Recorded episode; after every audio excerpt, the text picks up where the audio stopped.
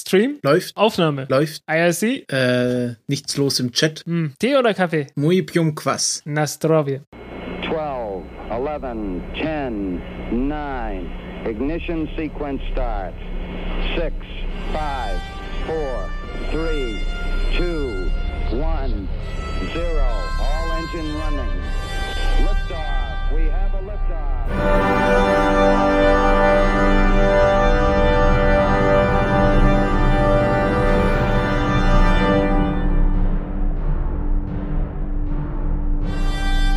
Countdown Podcast Folge 34.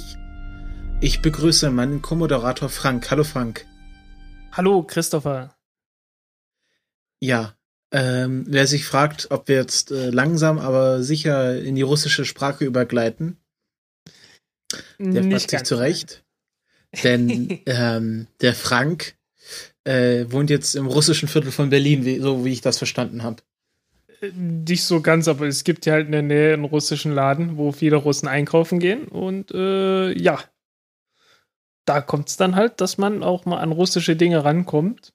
Und äh, ich habe mich da mal so umgeguckt und äh, ein was, was mir aufgefallen ist, waren äh, große Stiegen mit ähm, Erfrischungsgetränken. Große Erfrischungsgetränke, so anderthalb bis zwei Liter Flaschen.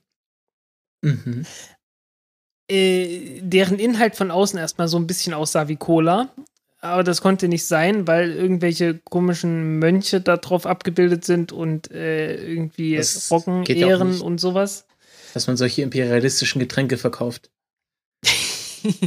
ja. Äh, und das Ganze nennt sich Quas oder Quad. Da stand Quas. überall Quad. Ja, Ja, was heißt irgendwas Spaß? muss es sein. Ja. Und äh, ja, es kann ja auch sein, dass es ukrainisch ist. Weißt du? Nein, hier ist es Irgend immer noch sowas. Spaß. Ach, naja, egal.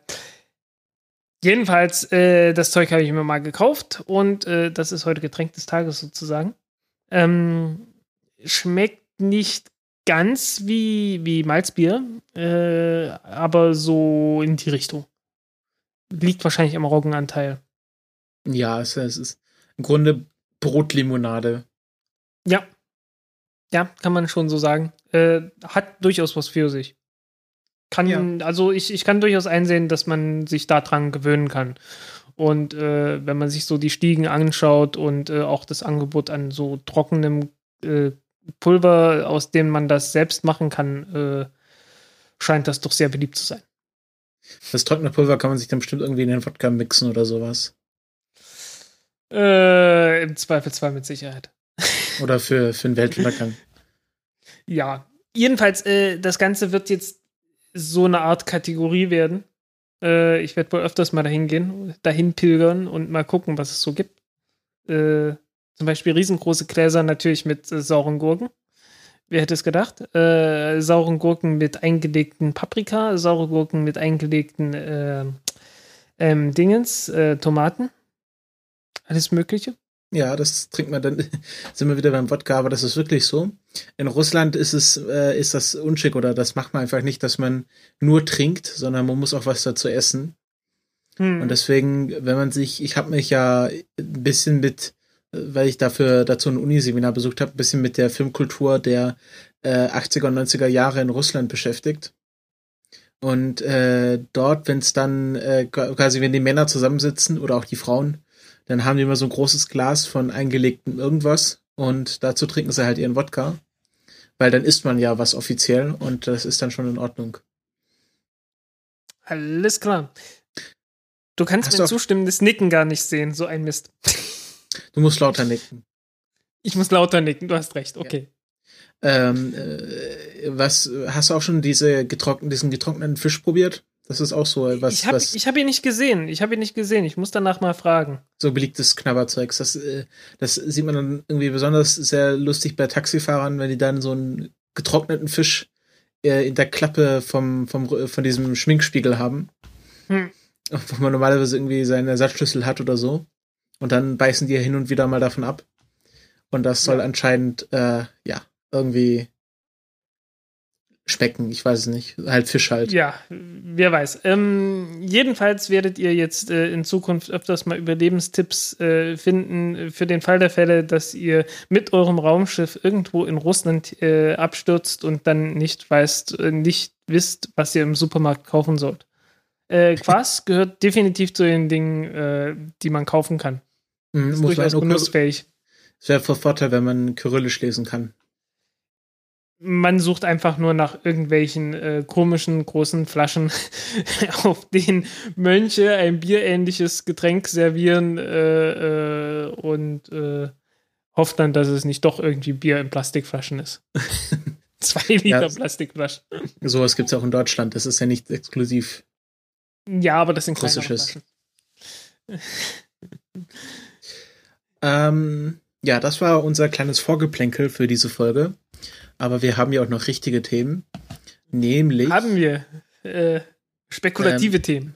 ja, wir, wir bleiben in Russland oder bleiben bei Russland. Ein russischer Milliardär, Millionär, ich nehme mal an Milliardär, wenn er solches Projekt Milliardär. vorschlägt, Ja, ja, Juri, Juri Milner.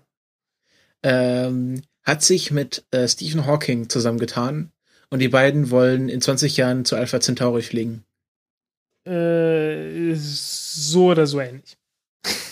Okay, jetzt, Äh, jetzt ich habe das Grobe erklärt, jetzt erklärst du die Details. Ich, ich versuch's mal. Ähm, also es gibt ja, wir, wir hatten ja schon, haben wir darüber schon mal gesprochen, haben wir schon mal über Lichtantriebe gesprochen? Über, über Sonnensegel? Ähm, also mir ist das Konzept des Sonnensegels bekannt. Ich bin mir nicht ganz sicher, ob wir das schon mal im Podcast erklärt haben. Erklär's einfach noch Hm. Also, das ist jedenfalls, es ist jedenfalls ein uraltes Konzept. Äh, das geht auf einen Typen zurück, dessen Namen ich in meinem Artikel dazu verbraten habe, aber jetzt schon wieder vergessen habe. Ähm, es, war ein, es war ein deutschsprachiger, ein äh, Friedrich Arturowitsch Zander, äh, der 1924 schon vorgeschlagen hat, ein Raumschiff mit Licht anzutreiben. Äh, 1924, das war so die Zeit äh, schon deutlich nach äh, Einstein, also die, die spezielle Relativitätstheorie war da schon 19 Jahre alt, also schon erwachsen. Und äh, von daher kamen dann Leute drauf auf die Idee, man könnte das ja benutzen, was der Einstein da so vor sich hingestammelt hat. Und wenn man ein Raumschiff hat und äh, es kommt ja Licht von der Sonne, dann kann man die Photonen des Lichts, äh, die haben ja einen gewissen Impuls, wie Einstein errechnet hat. Und kann man ja benutzen, um dann ein, Raumschiff damit anzutreiben. Und äh, das war wohl schon im Jahr 1924 irgendwie so weit gediehen, dass man zumindest äh, das theoretisch so vorgeschlagen hat. Äh, was halt auch die Zeit war, als so die ersten, die ersten Ideen aufkamen, äh, Raketen zu bauen und äh, also äh, wirklich praktisch zu bauen. Und ja, ein paar Jahre später, 20 Jahre später, war es ja dann noch halb, halbwegs von äh, Erfolg gekrönt. Naja, äh, dann kam jedenfalls die japanische Raumsonde Icaros und die hat es zum ersten Mal praktisch durchgeführt. Äh, die Raumsonde flog übrigens äh, zusammen mit der japanischen äh, Venussonde Akatsuki. Und ja, äh, hat, ist damals in Richtung Sonne geflogen, bestand aus einem großen äh, Segel, ich glaube 10 Meter groß, ich weiß es nicht mehr, irgendwas in der Größenordnung. Und äh, war halt reflektierend und hat das Sonnenlicht reflektiert und dadurch eine gewisse, äh, eine gewisse Geschwindigkeit erlangt und äh, konnte damit äh, die Flugbahn etwas verändern. Äh, viel mehr war es nicht, es war wirklich bloß so Proof of Concept, dass es halt funktioniert. Ähm, aber geht. So, Problem an der Sache. Die einzige Lichtquelle, die die Dinger benutzen können, äh, ist die Sonne. Oder Das halt ist der eine nächste tolle gelegene Lichtquelle. Stern. Ja, mh, genau. Aber äh, ist halt alles problematisch, ne? Weil so, so Sonne ist halt, ja, okay, ist hell, aber auch nicht so richtig. Und äh, deswegen kamen dann später Leute auf die Idee, äh, nachdem der Laser so halbwegs äh, äh, erwachsen geworden ist, 1985. Beziehungsweise äh, 1985 äh, gab es einen Physiker namens Robert L. Forward. das ist der Name. Ne?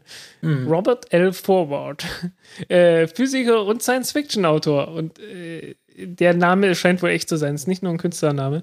Als Künstlername wäre es natürlich so für einen Autor richtig toll gewesen, aber so als echter Name, da greift man sich dann doch langsam an den Kopf. Robert L. Forward. Hey. Ja, fast Äh, forward. Ja, der äh, aufbauend auf eine Idee äh, wohl ein Paper veröffentlicht hat, äh, in dem er halt ein Konzept mit- unter dem Namen Star Wisp äh, beschrieben hat. Und äh, da hat er eigentlich bloß die Idee von einem anderen Kerl, dessen Namen ich einfach nur bewundere, aufgegriffen, nämlich Freeman Dyson. Ja, Ja, Freeman der- als ja, Der ist ja auch bei diesem Starshot-Projekt dabei.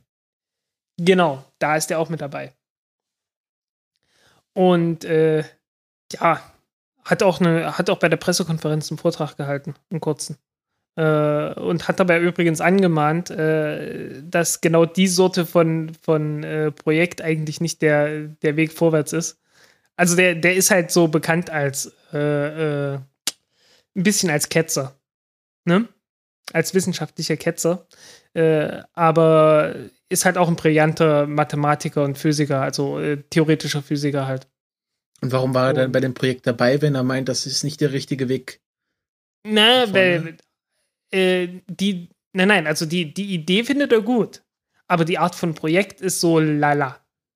Warum? Äh, weil es nicht, nicht nachhalt, keine nachhaltige Forschung ist, sondern es ist halt wieder so ein Moonshot-Projekt, ne?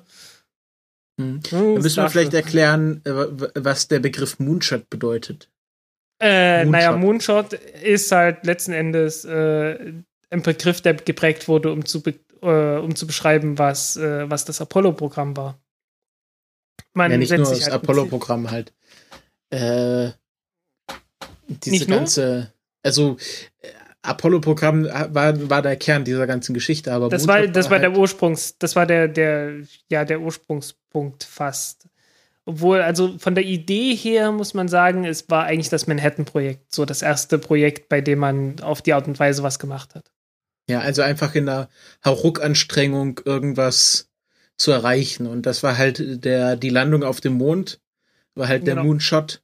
Und das war halt, was ja heute auch sehr stark kritisiert wird, nicht nur von Ketzern, sondern auch zum Beispiel von so Leuten wie Buzz Aldrin selber, der gesagt hatte, man hätte dieses ganze Mo Mondprojekt viel nachhaltiger angehen sollen. Dann hätte man auch nicht mehr, also dann hätten wir heute auch die Mondbasis. Äh, aber was man halt gemacht hat, um halt die Russen zu schlagen, man hat sehr viel Geld in sehr viele, ähm, äh, ja, in, in ein sehr kurzfristiges Projekt gesteckt und dann ähm, das Space Shuttle für halt den Low Earth Orbit gemacht und dann. Aber zu diesem Problem kommen wir später noch. Aber Moonshot ist einfach diese Ja. Hauruck-Anstrengung. Wir machen das jetzt, weil es einfach cool ist und das will Starshot auch. Das will's auch, ja. Äh, was ist das coole Ding, das die machen wollen? Ähm, wir haben ja gerade von diesen Sonnensegeln gesprochen. Wie gesagt, Sonne ist jetzt nicht so richtig hell. Was ist richtig hell? Ein Laser. Beziehungsweise damals, als es ein äh, Star Wisp war, da hatte man das Ganze mit Mikrowellen vorgestellt. Das war ein Maser. Äh, übrigens der Vorläufer, der Vorläufer vom Laser. Äh, die ersten Laser hießen noch nicht Laser, die hießen damals äh, optische Maser. Mhm. Also Micro, also ist halt das gleiche bloß mit Mikrowellen, also nicht Light Amplification äh, by Stimulated Emission of Radiation, sondern ähm, Microwave äh, Amplification und so weiter und so weiter. Das war das ursprüngliche Konzept und das wurde dann erst später zum Laser mal äh, perfektioniert und äh, dann hatte man halt so einen Laser. Toll. Und dachte sich, okay, wir haben jetzt hier einen Laser, wir haben hier eine Lichtquelle, die irgendwie kohärentes Licht produziert. Aha. Naja, gut, und so langsam aber sicher kann man dann auf Ideen. Und eine dieser Ideen war, äh, wir benutzen einen Laserstrahl mit richtig, richtig, richtig dolle viel Leistung und äh, schießen das Ganze auf so ein reflektierendes äh, Segel. Und äh, dann kriegen wir viel mehr Schub als sonst. Wie viel Schub denn? Wie viel Schub? Ich komme gleich drauf. Ähm, pro Gigawatt Leistung, ja, Gigawatt. Also 100 Watt Birne, ihr wisst so ungefähr, wie viel das ist, ne? Gigawatt. Wie viel Pro Gigawatt, Gigawatt- Sie? pro Gigawatt Leistung äh, erzeugt das Ganze einen Schub von, äh, habe ich es hier hingeschrieben, ich glaube, es waren 6 Newton. Also so 6, ja, ne, so ein bisschen mehr als ein Pfund. Ne? Ein bisschen mehr als ein halbes Kilo. Äh, so, wenn man sich die Kraft vorstellen möchte. Und dafür braucht man 1 Gigawatt Licht. Äh, man will aber nicht 1 Gigawatt benutzen, sondern 100 Gigawatt. Aber nicht 1.21 Gigawatt. Äh, nein, 100. Okay, sie wollen, sie wollen ja auch nicht in aber der 121, aber 121 würde auch gehen. Ja, Zeitreise wird dann so irgendwie 2%, glaube ich, ist die Verzerrung. Ein bisschen. ähm, aber egal. Äh, ja. Was ist der Plan? Äh, man will diesen Laser auf ein ganz, ganz dünnes, leichtes Segel richten und äh, ja, einfach mal äh, voll Stoff geben, ne? Und dabei hoffen, dass dieses Segel sich dabei nicht äh, in, in, ja, ich würde sagen, in Luft auflöst, aber Luft ist da oben nicht, also in, in, also seine Bestandteile jedenfalls. In die Atome. Genau. Ja, äh, das Segel soll vier Meter groß sein. Und es soll eine Reflektivität von 99,999% haben. Äh, danach wäre so der, der Rest der, äh, der Wärme, die das Ganze noch absorbieren würde, äh, ungefähr vergleichbar mit dem, was man auch mit Sonnenlicht oder so hat. Also, ähm, ja. Wie kriegt man sowas hin? Also, äh, Reflektivität von 99,999 Prozent. Äh, so ein herkömmlicher Spiegel liegt so bei, oh, ja, je nachdem, was für einen du hast. So 96 Prozent ist eine ist normal, also so, ich glaube, ja, ich glaube, und ganz normales Aluminium zum Beispiel kann man sehr schön blank machen. Oder wenn du einen Spiegel hast, den du mit Aluminium bedampft hast und eine Weile stehen lässt, der kommt so, glaube ich, auf 96 Prozent oder so. Äh, oder ich verwechsel das gerade mit Glas. Ja, wahrscheinlich. Aber egal. Ähm, jedenfalls, äh, so 99 Prozent ist typisch, so für ganz normales Breitbandlicht. Aber wenn man nur eine ganz spezielle Wellenlänge hat und die nur reflektieren will und sonst nichts anderes, dann kriegt man das auch besser hin. Dann kommt man auch so auf, auf halt diese 99,999 Prozent. Unter Laborbedingungen. Äh, wie man das Ganze jetzt äh, in den Weltraum kriegt. In den Weltraum kriegt und vor allen Dingen auf eine Folie, die extrem dünn und extrem leicht ist, so, im, wir reden von Mikrometer äh, Dicke höchstens. Das äh, hat sich mir nicht erschlossen. Äh, es darf auch an keiner Stelle irgendwie eine leichte Abweichung geben oder so, ne? dass du mal statt 99,999% nur 99,9% Reflektivität hast. Dann löst sich das Ding schon an der Stelle auf und dürfte dann äh, relativ schnell kaputt gehen. Also es darf äh, fast keine Wärme absorbieren, sondern muss die ganze Wärme wieder zurückschicken. Genau.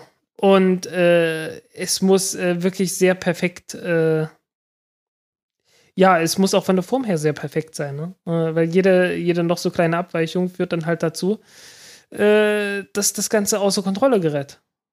Ne? Weil so, ja, auf der einen Seite äh, schiebt der Laser ein bisschen mehr als auf der anderen Seite. Das ganze Ding ist ziemlich leicht, wiegt nur ein paar Gramm. wenn das nicht perfekt austariert ist und 100 Gigawatt, naja, 50 Kilo, ne? Also so ein Sack Kartoffeln, der dann so schiebt an einer dünnen äh, Folie, so dick wie eine Rettungsweste oder so. äh, kann halt das Ding relativ schnell außer Kontrolle bringen, ne? Aber die, die äh, sind da zuversichtlich, dass sie das alles hinbekommen.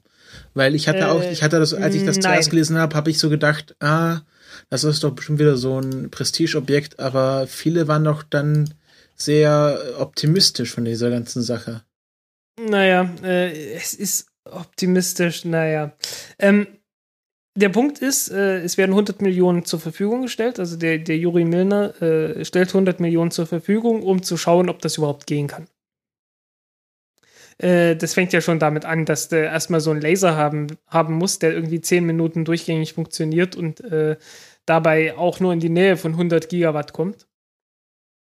Äh, man will nicht nur, also man will das nicht mit einem Laser machen, sondern mit mehreren Lasern. Äh, so ganzes Feld von mehreren Lasern, die dann halt äh, mit Teleskopspiegeln in den, äh, ins Weltall gebeamt werden, sozusagen. Äh, also, das ist halt ganz normale Technik, ne? Also, so ganz normales. Ja, du hast bestimmt noch nie gesehen, was passiert, wenn man ein äh, Teleskop nimmt, ein Spiegelteleskop und äh, dort, wo man normalerweise reinguckt, in eine Taschenlampe reinsteckt.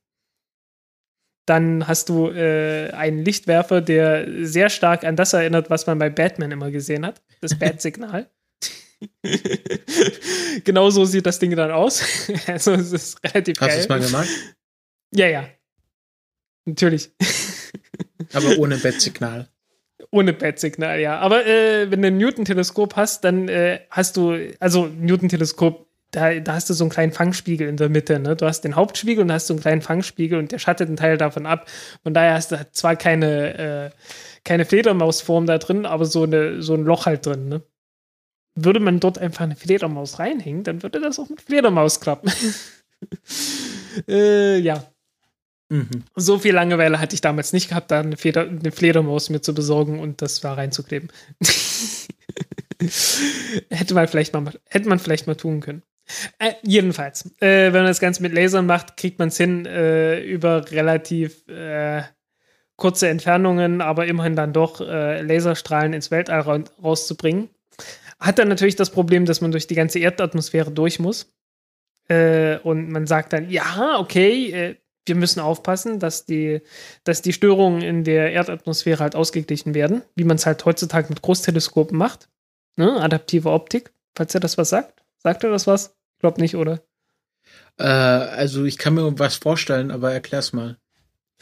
Ja, das Problem ist halt, wenn du ein normales Teleskop hast und äh, guckst dir irgendwie einen Stern an oder einen Planeten oder sonst was, dann wirst du sehr schnell merken, äh, das Ganze zittert die ganze Zeit, äh, wird äh, in alle möglichen Richtungen verformt und, äh, und so weiter und so weiter. Und umso größer das äh, Teleskop ist, umso schwieriger wird das Problem. deswegen hat sich halt lange Zeit, hat man halt lange Zeit große Teleskope nur dafür gebaut, dass man halt mehr Licht hat äh, und nicht dafür, dass man irgendwie mehr Auflösung hat. Deswegen war das Hubble Space Teleskop so ein großer Wurf gewesen damals. Äh, ist jetzt nicht so, dass man 2,4 Meter großes äh, Teleskop nicht auch auf der Erde hätte bauen können. Das hat man schon längst, aber äh, durch die Erdatmosphäre wurde halt die ganze Optik da äh, ziemlich gut zerstört und ein größeres Teleskop hat das Ganze nicht, hätte es nicht besser gemacht, sondern eher noch schlechter.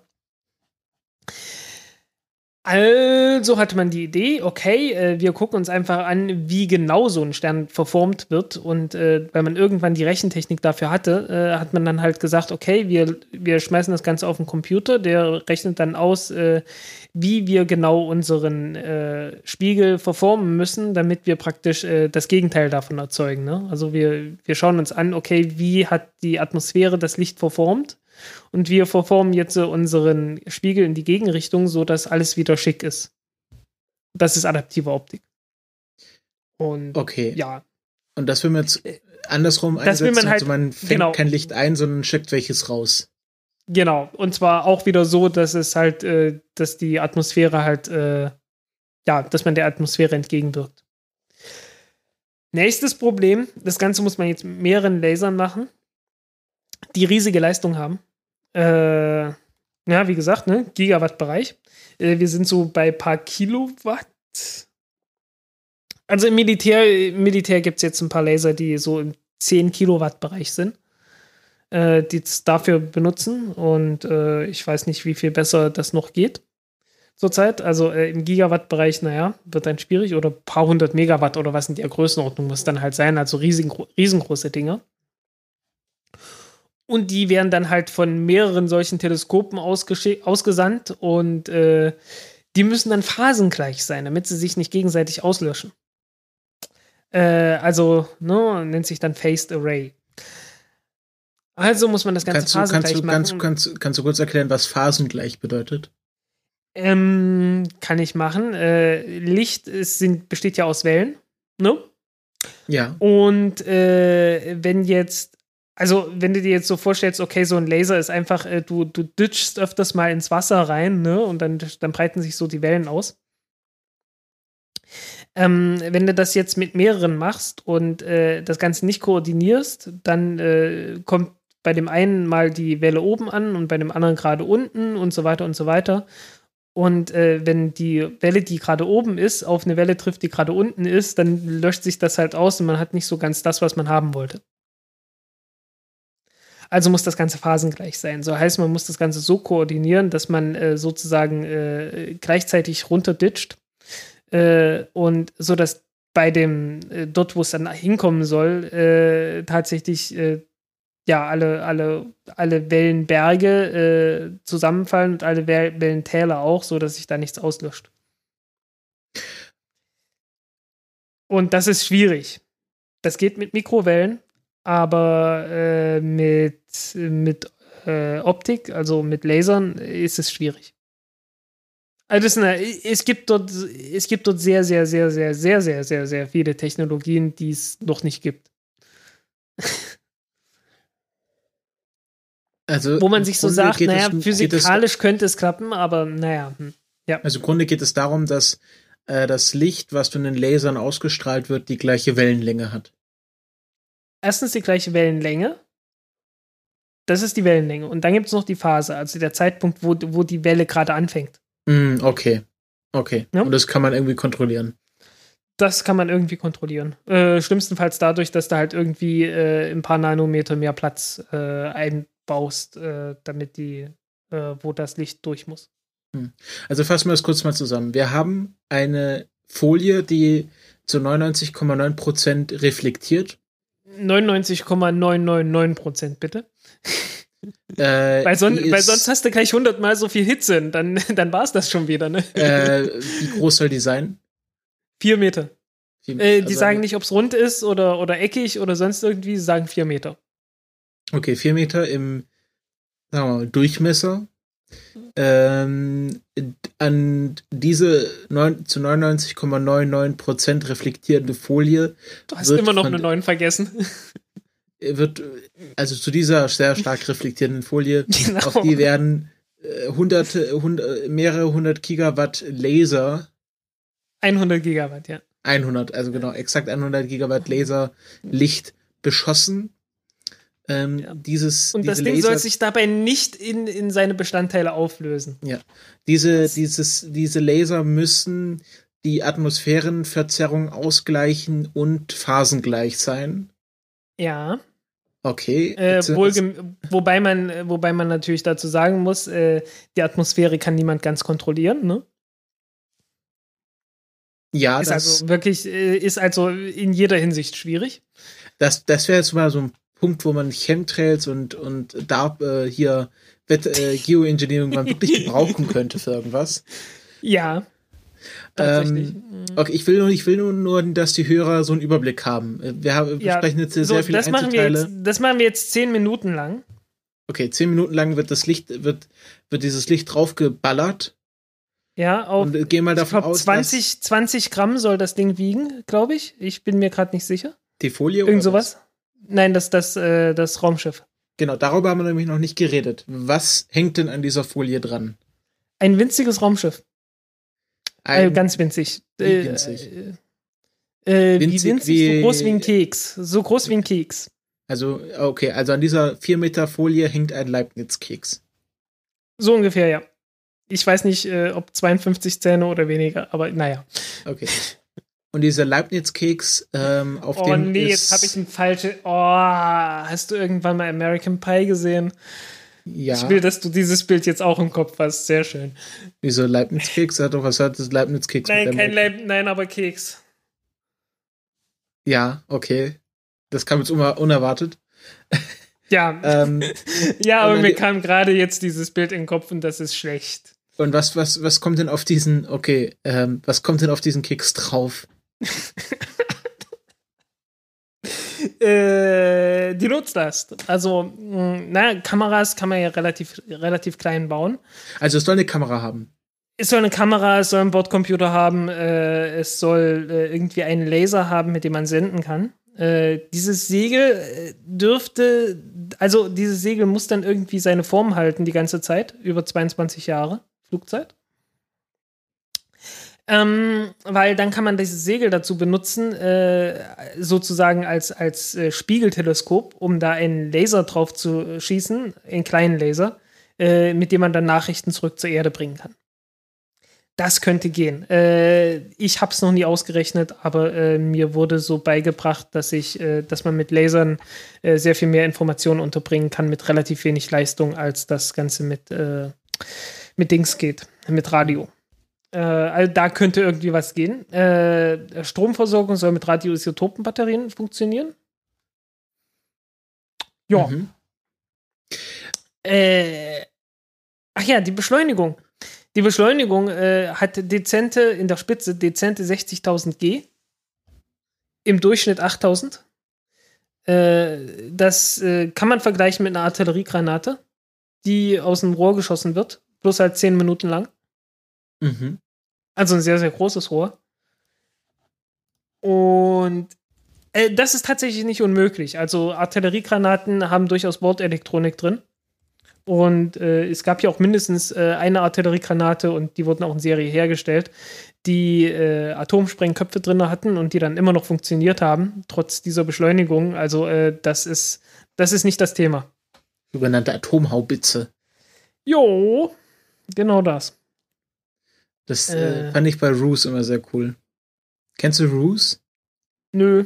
Das ist so ein Äh, Computerspiel. Irgendein Computerspiel, ja, da war was. Hm, kann sein. Ähm, das ist ziemlich cool. Das ist so, äh, so ein bisschen wie äh, Echtzeit-Civilizations. Aber halt, es dreht sich halt nur um den Zweiten Weltkrieg. Und Hm. ähm, in der Demo-Mission gab es eine Atomhaubitze. Und Okay. die war ziemlich cool, weil äh, mit der konntest du einfach, wenn du die bekommen hast, einfach wild um die Gegend ballern. Und das sah immer ziemlich cool aus. Weil Hm. das hat, so- hatte so eine, so eine Spielfeldoptik. Ja, ja, glaube ich. Dürfte Spaß machen, so als Computerspiel. Sonst nicht so. Nee, sonst nicht, sonst nicht. Ähm, okay, und dieser, dieser, äh, dieser Leibniz-Keks am Sonnensegel, äh, Folgentitel, ja, ähm, der fliegt wohin? Der soll zu Alpha Centauri fliegen, mit der bescheidenen Geschwindigkeit von 20% der Lichtgeschwindigkeit. Das sind wie viel? In Kilometer die Stunde? Äh, oh, Kilometer die Stunde. Och, ich weiß, das ist keine Raumfahrteinheit, aber wir, wir müssen ja die Leute mitnehmen. Ja, warte, lass mich kurz, lass mich kurz rechnen. 30.000 Meter pro Sekunde sind 10, nee, plötzlich 30.000 Kilometer pro Sekunde sind 10% der Lichtgeschwindigkeit, also 60.000 Kilometer pro Sekunde. Das sind 60 Millionen äh, Meter pro Sekunde mal 3,6 äh, sind dann, naja, ungefähr 200 Millionen km/h. Okay. Und äh, in 22 Jahren soll äh, ähm, Ja, die, die, haben von, die haben von 20 Jahren gesprochen, aber äh, wenn man einfach bloß nachguckt, wie weit ist Alpha Centauri von der Erde weg, 4,367 Lichtjahre. Genau, also 4,4 ungefähr und das äh, mal 5 rechnet, dann kommt man auf 22 Jahre. Mhm. Auch wenn die von 20 Jahren reden. Aber naja, ja, die, nehmen halt, die nehmen halt Abkürzung. Machen halt weniger Jo. Pinkelpausen. ja. Und ähm, also man will innerhalb fliegt, dann, von fliegt dann halt nur dran vorbei. Und äh, ja, okay, hofft das, dann, dass das man irgendwie nahe irgendwie genug. klar. Ja, und hofft dann, dass man irgendwie nahe genug dran ist, um äh, Bilder von Planeten oder sowas zu erhaschen. Mit dieser keksgroßen Kamera. Ja. Mit Also- einer Smartphone-Kamera letzten Endes. das macht Ich, äh, Obwohl, ich also mit so einem mit so einem Handy, also mit so einem iPhone kann man ja mittlerweile ziemlich gute Fotos machen. Ja, aber Ja, okay. nicht das, mit viel Details und überhaupt irgendwas. Es geht, aber kann man damit auch Aliensignale empfangen? Also wenn die Aliens das Gerät anfunken, Äh, theoretisch schon, aber sehr viel wahrscheinlicher ist die umgekehrte Variante. Äh, ich meine, du ballerst da mit einem 100, Milli mit einem 100 Gigawatt Laser durch die Gegend, äh, mitten ins Weltall rein. Äh, äh, mindestens in den späteren Phasen des, des, der Beschleunigung äh, wird der größte Teil des Lichts einfach so dran vorbeigehen. Und das wird relativ deutlich zu sehen sein. Definitiv. ähm, und also es wird, wird immer so in 10 Minuten Intervallen beschleunigt. Nö, nö, einmal. Einmal, okay, einmal, ein- einmal wird 10 Minuten draufgehalten. Jo. Und wie will man mehrere hundert Gigawatt Energie innerhalb von zehn Minuten äh, zur Verfügung stellen? Indem man sie speichert.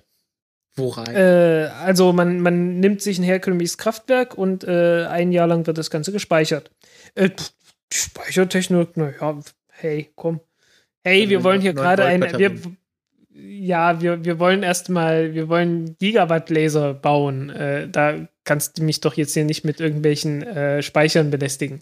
Ja, wahrscheinlich Äh, nee, die, die haben irgendwas, äh, Tesla irgendwas haben sie gesagt. Superspeicher. Ja, irgend sowas. Äh, die haben irgendwas fabuliert von, äh, von, von hier Rotationsspeichern, wie heißen die Dinger? Äh, Schwungrädern letzten Endes. Mhm. Aber mh, ja, so richtig ist noch nicht. Ich hatte vor kurzem irgendwas gelesen in die Richtung. Nee, ja, das sind 10 Minuten. Naja, naja, naja, naja, 6C, ja. Naja, es könnte mit Batterien klappen. Tatsache. Tatsache, das könnte klappen, ja. Ja, also irgendwie Lithium-Batterien könnten klappen. So bessere. Mhm.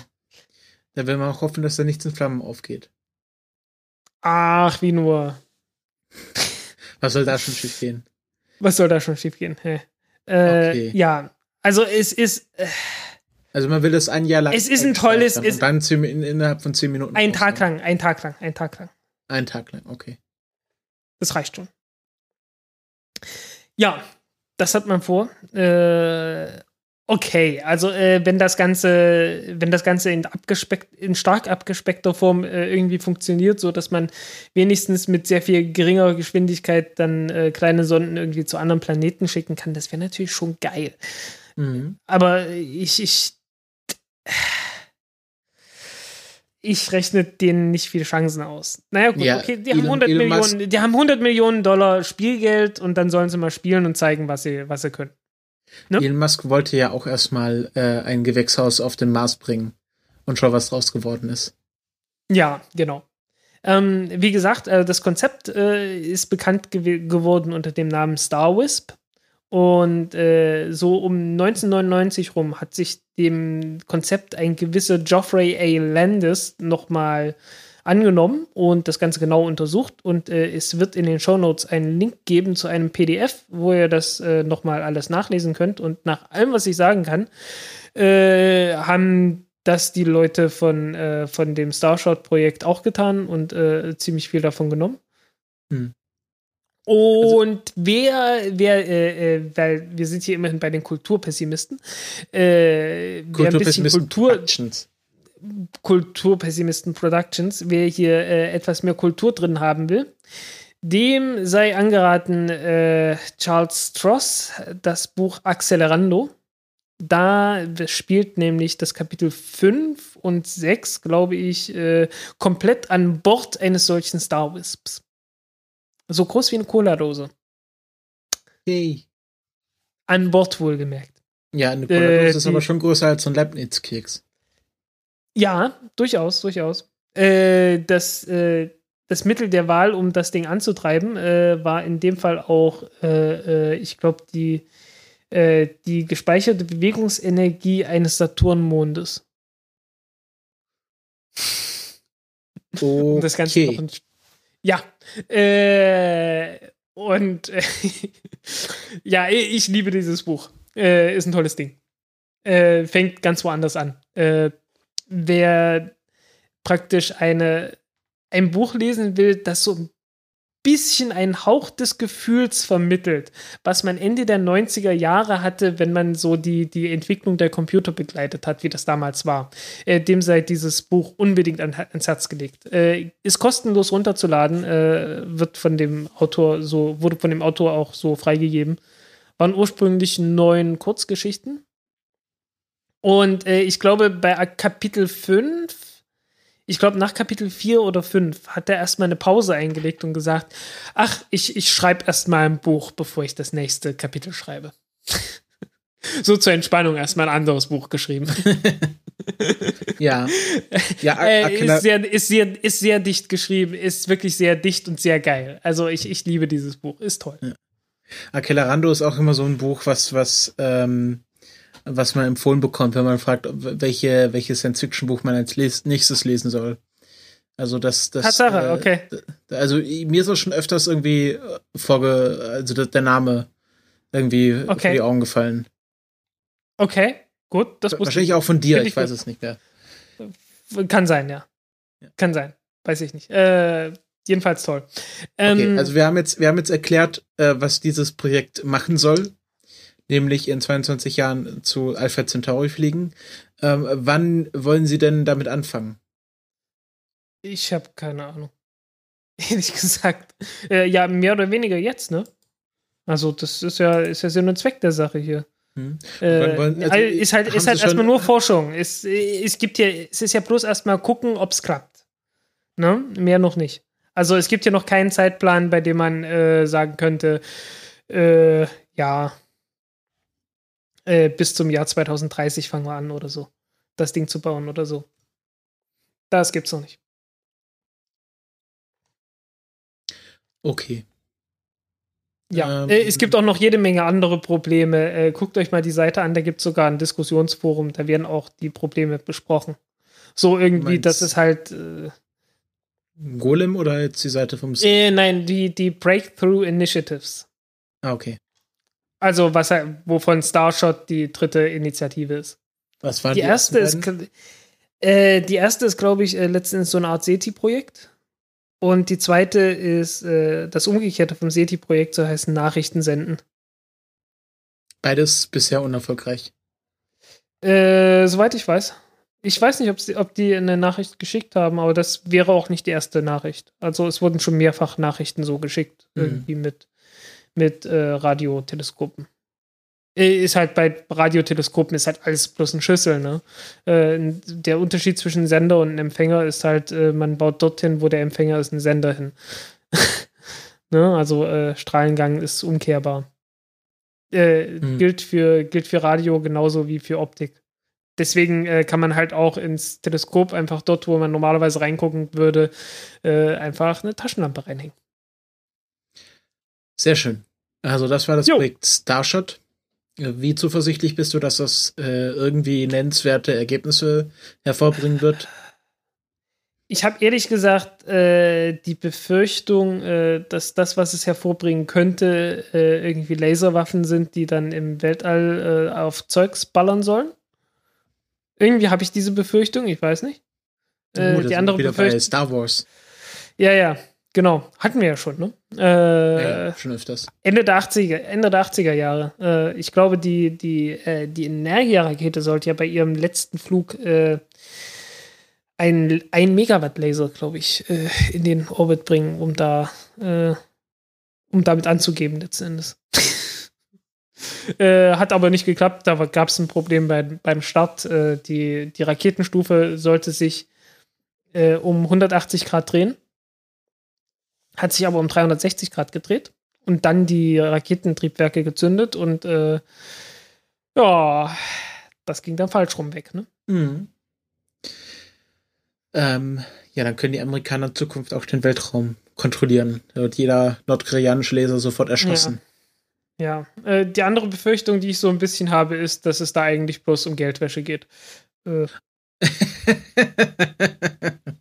Ja, das ist jetzt, ist jetzt halt nur so, ist wirklich bloß so ein Ding, aber irgendwie so ein bisschen. Wer gibt für sowas Geld aus und wieso? russische so ein bisschen, ne? Ja, ja, äh, ich weiß es nicht. Also, Ich vermute mal, also ich Äh, glaub, dass vielleicht hab ich zu Leute viele- so viel Geld haben, dass wenn die sagen, wie viel sind es, 100 Millionen?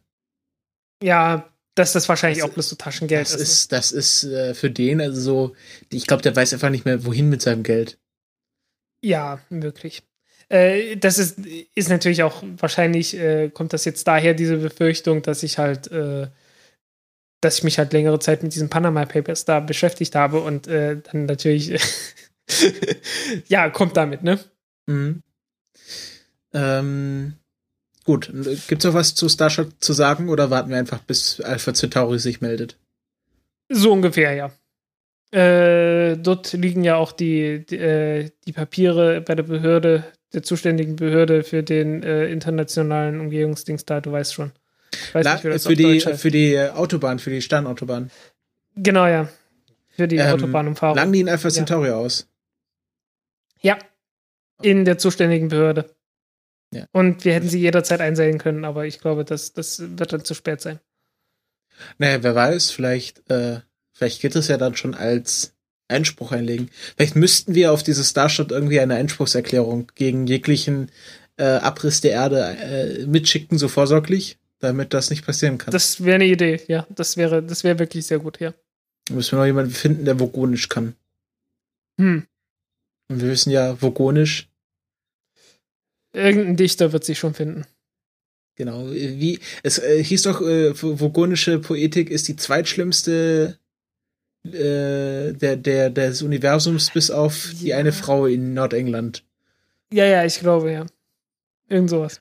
Okay. Äh, von, äh, von Per Anhalter durch die Galaxis äh, und Leibniz-Keksen am Sonnensegel kommen wir erstmal zu den Meldungen, zu den Kurzmeldungen.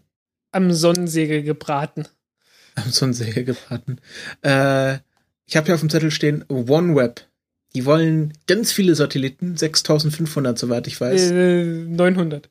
900, 900 äh, in den Weltraum schießen. Was wollen die denn damit machen? Einfach nur Müll produzieren. Äh, Müll produzieren weniger, die wollen damit die Kommunikation revolutionieren. Äh, das hatten wir doch schon mal. Also SpaceX hatte, glaube ich, so ein ähnliches Projekt. Also irgendwie kamen zur gleichen Zeit mehrere Projekte aus dieser äh, von mit diesem Konzept um die Ecke. Ähm, ja, Idee ist einfach, wenn du versuchst, ja, also ist halt einfach hilfreich erstmal. Ne? Also normalerweise ist es halt so, wenn du Satellitentelefon nie machst mit äh, einem Satelliten im geostationären Orbit, hast du ein ernsthaftes Problem, weil äh, dein Signal ist äh, 36.000 Kilometer unterwegs von der Erde bis zum Satelliten. Äh, 36.000 Kilometer hatten wir heute schon mal fast. Äh, Lichtgeschwindigkeit sind 300.000 Kilometer pro Sekunde. Das heißt, du brauchst äh, 110 Millisekunden, um bis zum Satelliten zu kommen. Der Satellit äh, schickt daraufhin das, das Signal zurück zur Erde, was nochmal 110 Millisekunden dauert. Äh, dort hört das jemand und antwortet. Und schickt das Ganze wieder zurück äh, an den Satelliten, was nochmal 110 Millisekunden dauert. Und dann kommt das Ganze vom Satelliten nochmal zurück zur Erde, was nochmal 110 Millisekunden dauert. Modulo ein bisschen Zeugs, was so zwischenzeitlich noch an Zeit äh, drauf geht. Lange Rede, kurzer Sinn, du hast mindestens eine Verzögerung von einer halben Sekunde ungefähr drin. Wenn du das Ganze mit einem geostationären Orbit machst. Wenn du das Ganze jetzt mit einem niedrigen Orbit machst, der nur ein paar hundert Kilometer oder so entfernt ist, dann äh, ist das Ganze schon wieder mal egal. Also heißen, wenn man jetzt äh, in einem niedrigen Orbit äh, ja so, so halt äh, Satelliten hat, mit denen man äh, sich halt unterhalten kann äh, und das, die das dann einfach weiterschicken bis zum Empfänger, wäre praktisch. Ähm, das Dumme ist, wenn man das Ganze im niedrigen Orbit macht, dann äh, sieht die Abdeckung relativ schlecht aus. Also umso, umso niedriger die fliegen, umso weniger äh, Landoberfläche kann äh, von so einem Satelliten bedient werden. Und deswegen äh, hast du halt nicht mehr irgendwie drei, vier, fünf, irgendwie drei oder vier Satelliten und auch nicht äh, wie Iridium. Äh, was war Iridium? Musste man im Periodensystem nachgucken, wie viele, welches Element das ist. Ist wie vielte? Ich glaube 66 Satelliten oder 72 oder so. Und äh, ja, ne, da waren es noch, noch weniger als 100 und die wollen jetzt noch weiter runtergehen und äh, dann hat man halt schon fast 1000. Du meinst die Atomic Number oder was willst du von Iridium? Ja, die, die, die Stelle im Periodensystem. Ah, das steht hier natürlich nicht drin. Ich habe hier Gru Gru Gruppe 9, Periode 6, Block D. Ja, nee, die, die, die, die große Zahl immer. Ja, warte, ich suche gerade Bild ansehen. Richtig. Ähm, wie die. Ah, hier gibt's kein gescheites Periodensystem, das gibt's doch nicht. 77. 77, dann bestand es aus 77 Satelliten, okay. Okay. Ja, äh, ist die Atomic Number, ja. Ich war, ich war mir nicht sicher, ob es wie die Ja. sich genau nennt. Jo. Ähm, ja, wie gesagt, aber was, äh, was, was mir jetzt hier, äh, was ich mich jetzt hier frage, ähm, wie lang ist denn die Lebensdauer von den Dingern, wenn die nur 100 Kilometer oder ein paar hundert Kilometer oben sind? Äh, hinreichend. Also Was heißt glaub, hinreichend? Die, die, die Grenze ist, äh, die Grenze ist so, wenn du 600 Kilometer hoch hast, äh, dann lebt das Ganze ohne irgendwie Treibstoff und so weiter zu haben, äh, 30 Jahre, bis es runterkommt. Und ja, du hast, musst du halt äh, Treibstoff mit reinbringen und äh, die wollen das Ganze mit Ionentriebwerken machen. Und das wird lange halten, keine Sorge. Aber man muss halt ab und zu mal die, die Bahn wieder erhöhen und äh, damit sie immer schön auf der Bahn bleiben. Äh, und das werden die halt mit Ionentriebwerken machen. Wird nicht viel Treibstoff brauchen. Das wird äh, lange genug im Orbit bleiben, äh, dass die irgendwann altersschwach sind und obsolet. Mhm. Ne? Also bis du irgendwann so ein Akustikkoppler-Äquivalent im Orbit hast. ich habe noch nie, ich habe noch nie einen Akustikkoppler benutzt. Ich habe das bloß im, immer nur im Fernsehen gesehen. Ich habe mal ein Modem benutzt ein Jahr lang. Ich habe festgestellt, der, der Laptop, den ich hier habe, hat noch ein Modem drin. Aha. Ja, ich habe hier noch ein 56k Modem drin. In einem Laptop. Am Laptop, ja. Und was machst du damit? Nichts. Gar nichts. Theoretisch könnte man damit faxen. Also Aber es ist einfach, Fax, einfach Faxen machen. absurd. Einfach absurd. Äh, naja, was man mit Faxen machen kann, also äh, zum 1. April hat Golem einen Fax-Service angeboten. Der hat aber leider nicht funktioniert. Irgendwie hatten die ein Problem mit ihrem fax Aber ihr, aber ihr habt ganz viele Faxe in die Redaktion bekommen, oder wie? Äh, die, die Redaktion hat einige bekommen, ja. Ich war nicht Ähm, dabei. Ich, ich okay. war beim Umzug besch be be beschäftigt. Genau. Äh, ist ja der erste, erste Podcast, den wir aus deiner neuen Wohnung senden. In Berlin. Der zweite, der zweite, den letzten zweite? haben wir auch schon. Ah, Der, okay. der, der, der zweite existiert ja noch gar nicht. Genau. Ähm, ja, zum Zeitpunkt, wenn ihr das jetzt äh, quasi zeitversetzt hört, dann existiert der erste auch schon. Ähm, Das ist Schrödingers Podcast. Genau. Okay, dann auf den, als es das nächste, was auf der Liste steht, ähm, gebrauchte Interkontinentalraketen, die ähm, gebrauchte, ja, eigentlich sind gebrauchte Interkontinentalraketen äh, kaputt, weil die explodieren ja, Ja. dann. Unbenutzte Ja. Interkontinentalraketen. Unbe unbenutzt, äh, ja, unbenutzt, genau. Äh, alt, na, nicht ganz altersschwach, aber halt äh, Dinger, die ausgemustert werden. Ne? Irgendwann äh, sagt man halt, okay, äh, sie funktionieren noch zuverlässig, aber äh, wir brauchen neue und die testen ja auch immer wieder fleißig neue. Die USA testen immer wieder fleißig neue Interkontinentalraketen. Davon kriegt man meistens nicht viel mit, weil die USA sind nicht Nordkorea. Deswegen kriegt man von solchen Tests nicht viel mit. Äh, Außer wenn sie es äh, spektakulär irgendwie verglühen lassen über der Küste von Kalifornien. Ja, genau. Ja, äh, und es ist Praxis, dass man die Dinger benutzt, um äh, Satelliten in das Weltall zu bringen. Und äh, gibt es immer wieder mal Streit drum, weil der Punkt ist halt, die Dinger sind jetzt abgerüstet sozusagen, sind da und im Prinzip könnte man die jetzt einfach, weil sie sind abgeschrieben, ne? Ist Schrott, in Anführungszeichen. Also für, für das Militär ist das halt einfach Schrott. Äh, ja, ist irgendwie nicht mehr, nicht mehr tauglich äh, für deren Ansprüche und äh, kann jetzt jemand anderes benutzen und denen ist scheißegal, wie viel Geld dabei rumkommt. Äh, und zwar komplett. Na, also im Prinzip könnten die das jetzt kostenlos denen zur Verfügung stellen und äh, bastelt man noch ein bisschen Nutzlastverkleidung obendrauf, eventuell noch eine letzte Stufe, um das Ganze etwas äh, präziser in den Orbit zu bringen. Äh, wobei das je nachdem äh, mehr oder weniger notwendig ist. Und ähm, hat halt äh, eine funktionierende Rakete, die kleine Satelliten ins Weltall bringen kann. Könnte man sehr, sehr billig machen. Das Problem ist nur, wenn man das jetzt richtig, richtig, richtig billig macht, dann äh, zerstört man halt den Markt. Weil äh, alle anderen haben natürlich nicht den Vorteil, dass sie irgendwie äh, altes Zeugs vom Militär haben, äh, das sie mal eben nutzen können, sondern ähm, müssen selbst bauen. Und wenn man jetzt äh, in halbregelmäßigen Abständen äh, praktisch kostenlose Raketen auf den Markt schmeißt, äh, dann macht man den anderen Firmen echt das Leben schwer.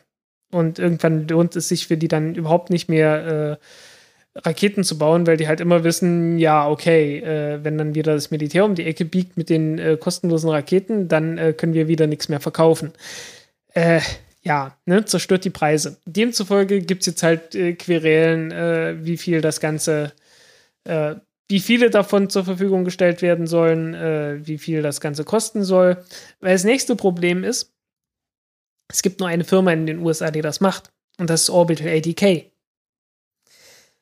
Und äh, ja, es ist halt in eine, in eine es ist halt Vetternwirtschaft, ne?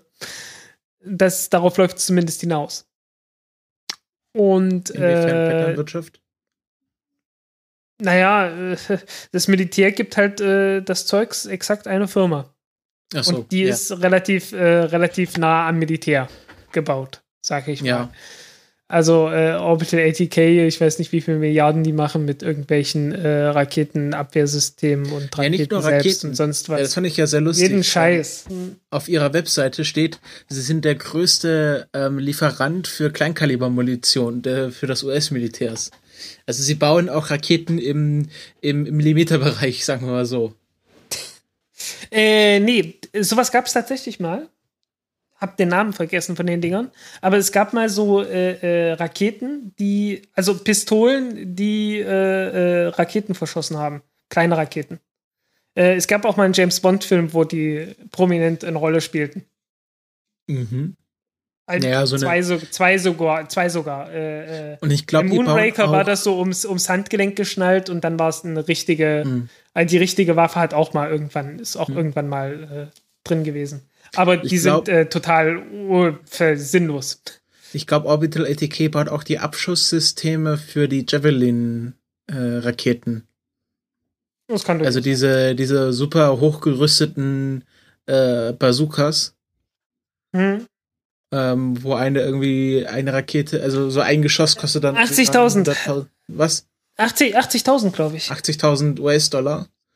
Ja, äh, Ähm. weil es, es gab ja ein, es gab einen Tweet, wo sich jemand, äh, wo jemand eine sehr schöne Beobachtung gemacht hat. Äh, die schießen 80.000 Dollar äh, auf einen, also ein, ein Mensch, der acht, keine 80.000 Dollar im Jahr verdient, äh, schießt äh, so eine Rakete auf einen Kerl in einem Panzer, der 80.000 wahrscheinlich in seinem ganzen Leben nie verdienen wird.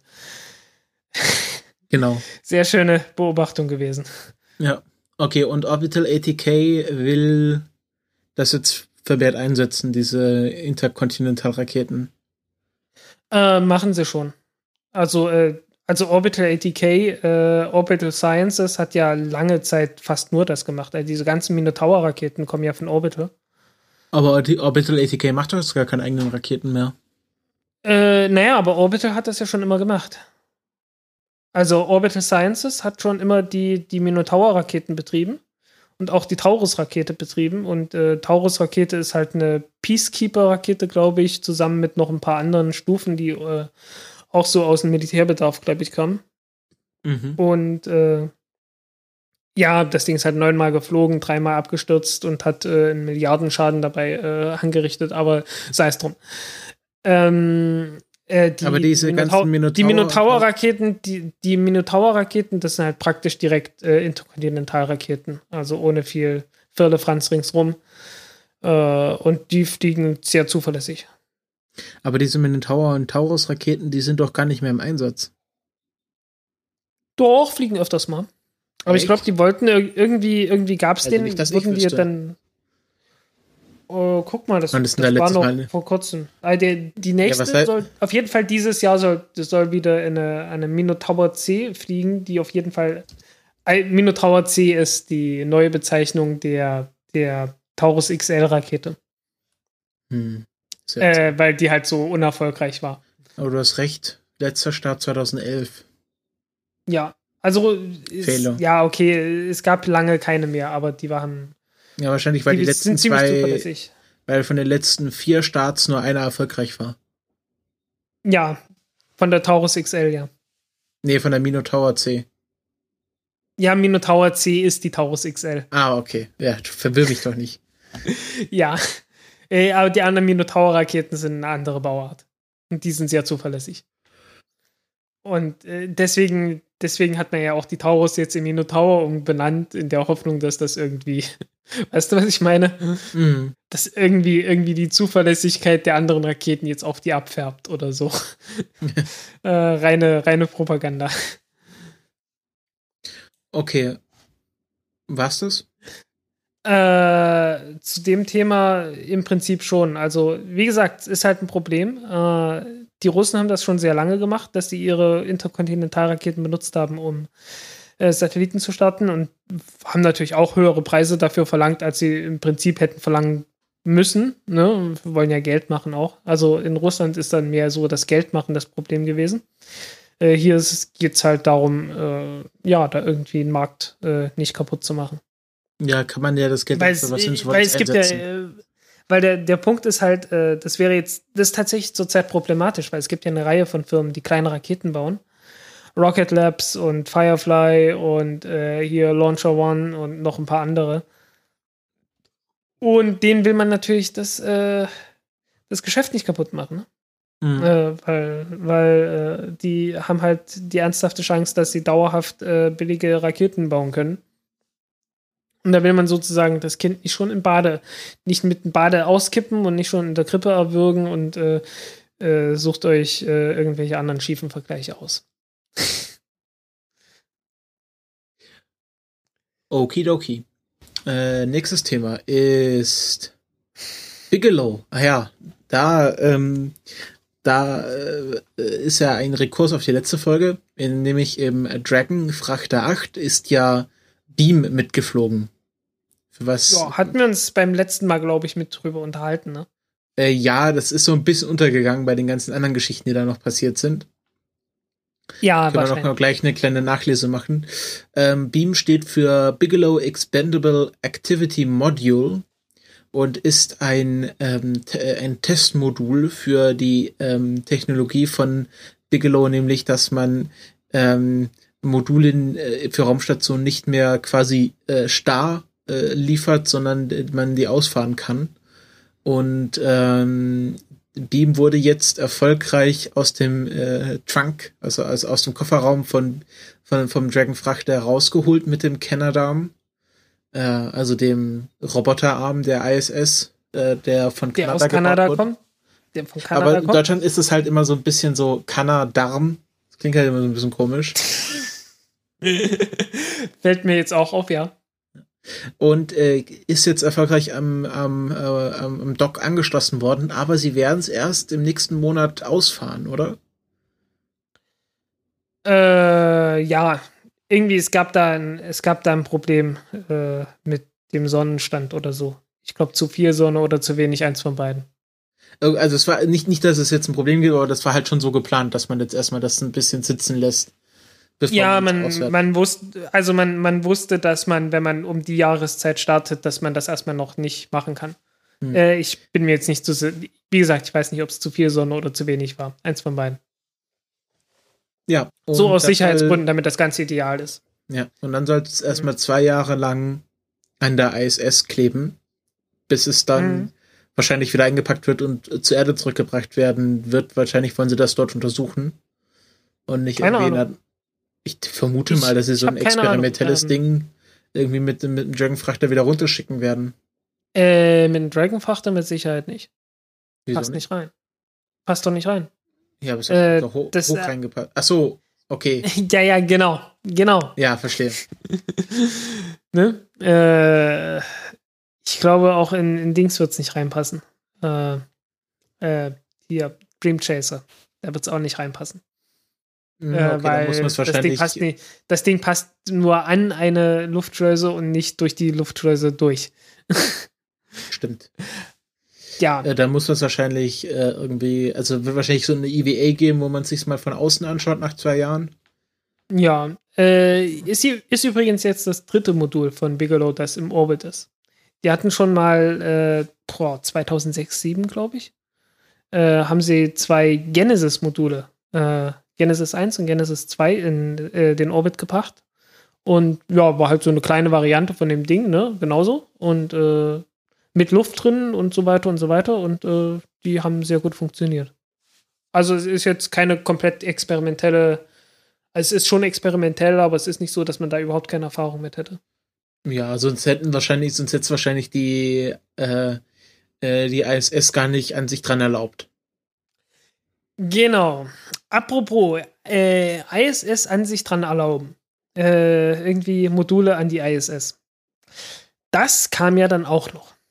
Äh, Was kam auch noch? naja, äh, an dem Tag, was war denn das? Ach, der Kosmon, der, der, der Cosmonaut Day. Oder wie heißt Mhm. der Ding? Der Ja, Dings- Kosmo Tag der Kosmonautentag.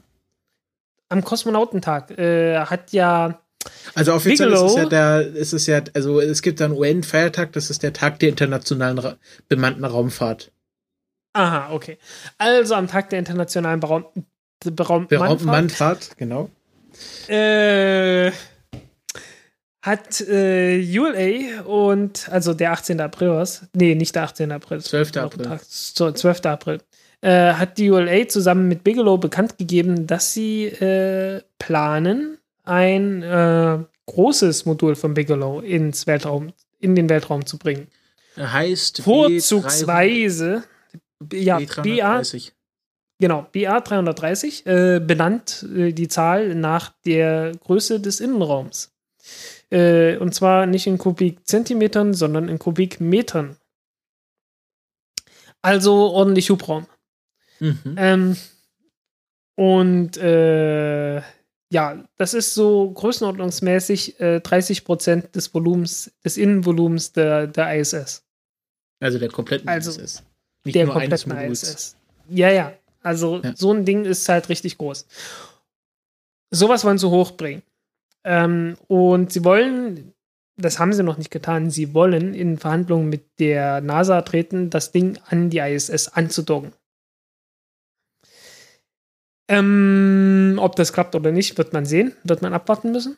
Ähm, ansonsten kann das Ding auch von alleine fliegen. Also äh, diese BA 330 haben schon eine, eine gewisse Geschichte und die sind äh, eigentlich geplant als äh, autonome Raumstation. Aber naja, die, die hoffen halt, äh, wenn sie es an der ISS unterbringen können, äh, dass sie das Ganze dann gleich äh, der NASA sozusagen als Geschäftsmodell anbieten können und damit Geld machen können. Äh, so ungefähr kam es jedenfalls bei mir an, letzten Endes. Äh, meinten halt, dass die, dass die NASA äh, davon am meisten profitieren kann. Ja. Äh, wie gesagt, der, der Robert Bigelow zusammen mit oh, wie heißt er? Tori Bruno. Der Mensch von genau, Tori Bruno von der ULA haben das halt präsentiert. Der, Äh, der zusammen Bigelow, mit, der ist doch so Trump-Supporter, oder? äh, kann schon sein, ja. Hast du mir erzählt mal? Ja, ja, wahrscheinlich. Äh, und also es, es muss halt wirklich, also der, der Typ sieht aus wie aus einem 80er Jahre, also US-Film 80er Jahre, äh, Gebrauchtwagenhändler. Also es sieht wirklich so klischeemäßig aus, das ist so schlimm. Wie heißt der Typ? Äh, Robert Bigelow. Und ist halt auch ein bisschen so aufgetreten, wie wirklich so ein Gebrauchtwagenhändler, dem man garantiert kein Auto abkaufen möchte. Hier, also ich habe hier ein Foto, da sieht er echt ganz normal aus. Ja, ja, aber irgendwie, ich weiß nicht, in der, in der Pressekonferenz irgendwie hat das so gewirkt. Äh, Ja, es- ist jetzt total subjektiv und ich möchte den auch nicht irgendwie beleidigen oder sowas, aber es war so, und ich war nicht der Einzige, den, der das so gesagt hat. Ich glaube, den Vergleich, den hat irgendjemand anderes gebracht mit dem Also ich finde Gebrauchtwagenhändler. ich find auf diesem Foto, was bei dieser Pressemeldung raus, rausgebracht wurde, sieht Tori Bruno irgendwie sehr komisch aus. Hat eine sehr komische Haltung auf jeden Fall. Ja, ja, das Ganze war auch eine relativ komische Veranstaltung, relativ verklemmt ein bisschen. Äh, weil, ich meine, guck dir das Modell an. Siehst du, ist da ein Modell dabei bei dem Pressefoto? Also sie stehen da vor einem äh, Bigelow-Modell und da Genau. ist irgendwie, sieht so aus, als wäre da ein, ein, ein Dragonfrachter dran angeschlossen. Exakt. Das, Exakt. das, äh, das, das, das äh, hallo, ich, ich, also, äh, nee, die ULA hat kein eigenes Raumschiff gerade in Planung, oder? äh, nee, die nicht. Okay, gut. Sonst wäre das ja ein die- bisschen die peinlich wollen- gewesen. Äh, Es ist, es ist peinlich, wie es ist. Äh, Es ist wirklich peinlich. Äh, Und ähm, Ja, also Bigelow hat, hat, halt, in, hat halt schon Verträge gehabt mit, mit äh, SpaceX. Äh, die sollten ursprünglich auch ein Modul von denen ins Weltall bringen, äh, das Solaris-Modul, aber das hat irgendwie nicht, ist nicht zustande gekommen. Irgendwie 2011 ist das Ganze irgendwie im Sande versackt. Und äh, ich habe so ein bisschen das Gefühl bekommen, dass sich Bigelow von SpaceX irgendwie entfremdet hat. Aber irgendwie oder vielleicht auch nicht und vielleicht wollen sie bloß mit der ULA, weil die ULA ist gerade auf händeringend auf der Suche nach Nutzlast für ihre neue, für ihre Raketen und so, äh, die nicht vom Militär sind. Für ihre Vulkan Vulkanrakete. Ja, nee, nee, das soll mit einer Atlas 5 Rakete gestartet werden. Aber äh, dieses RD-180-Triebwerk äh, soll ja für Militärnutzlasten nicht mehr benutzt werden. Und ah, vielleicht okay. äh, spekulieren die da drauf, ah, das ist aber zivil und dann dürfen wir doch noch. Mhm. Oder irgend sowas. Äh, so, so äh, habe ich das Gefühl zumindest.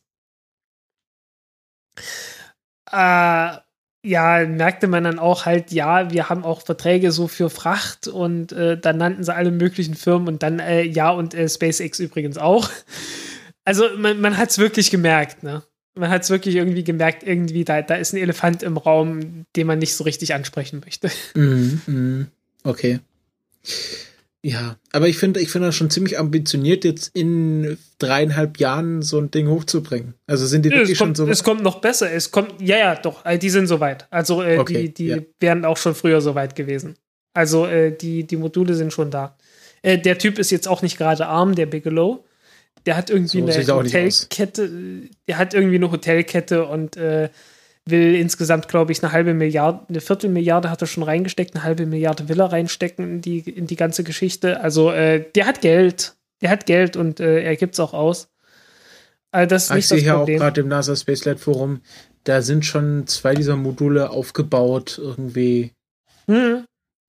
Okay, ja, also der hat schon. auch gesagt, äh, die, die, haben die, die haben alle Mittel da, um äh, zwei Module bis 2020 ins Weltall zu bringen, überhaupt kein Thema. Okay. Die Frage ist nur, ob sie noch mehr davon bauen können oder wollen. Und das ist halt noch nicht klar. Äh, interessant ist die Rakete, mit der sie starten wollen. Äh, Atlas 5 ist jetzt nicht so interessant, aber die Variante Atlas 5 552. Die erste 5 ist für die Nutzlastverkleidung. Mhm, 5 Meter. Die zweite 5 ist für die Zahl der Feststoffbooster. Aha, fünf also, Stück. Ah, das ist okay. die, die Maximalvariante. Und die letzte zwei, das ist die Zahl der Triebwerke in der zweiten Stufe. Okay, und es gab bisher nur ein, also es gab bisher nur eine Centaur-Oberstufe mit einem Triebwerk. Genau. Jetzt wollen sie auch mal die großen Geschütze auspacken. Genau. Also, äh, beziehungsweise eine Centaur-Oberstufe mit zwei Triebwerken gab es schon öfters. Äh, aber nicht mit Atlas 5. Und äh, ja, die ist zurzeit noch komplett ähm, in der Entwurfsphase. Also äh, es gab eine Entwurfsprüfung, aber mehr noch nicht. Okay. Hier Design Review, irgend so ein Ding sie das gemacht wurde, aber äh, so ganz fertig ist das Ding noch nicht. Geplant war das ursprünglich äh, für, für bemannte äh, Missionen. Weil der Atlas 5 soll ja umgebaut werden für bemannte Missionen damit die die mhm. mit durchführen können. Äh, hier für, ich glaube, äh, Boeing CST 100, ne, hier dieser, äh, wie, wie hieß es, Starliner? Galaxy Liner? Äh, irgend sowas? Ähm, ähm, ähm, äh, Star, Star Chaser? Nee. Starliner, glaube ich, ne? Genau, Starliner, genau, genau. Ah, für, für, Dream für einen Dream Chaser auch und so weiter. Und da soll halt diese, die Variante mit den zwei äh, Triebwerken mhm. mit zum Einsatz kommen. Und äh, ja, dafür jetzt auch. Ähm, äh, Bigelow hat den Start jetzt schon gebucht. Also, äh, das scheint wohl relativ, also scheint relativ konkret zu sein. Das kam gar nicht so raus, erstmal bei der Pressekonferenz. Aber hinterher wurde es dann halt bestätigt, dass die den, den Startplatz halt schon äh, gebucht haben, sozusagen. Äh, also auch schon Anzahlung geleistet haben dafür, ne? Mhm. Also irgendwie scheint das, das scheint schon sehr, sehr konkret zu sein.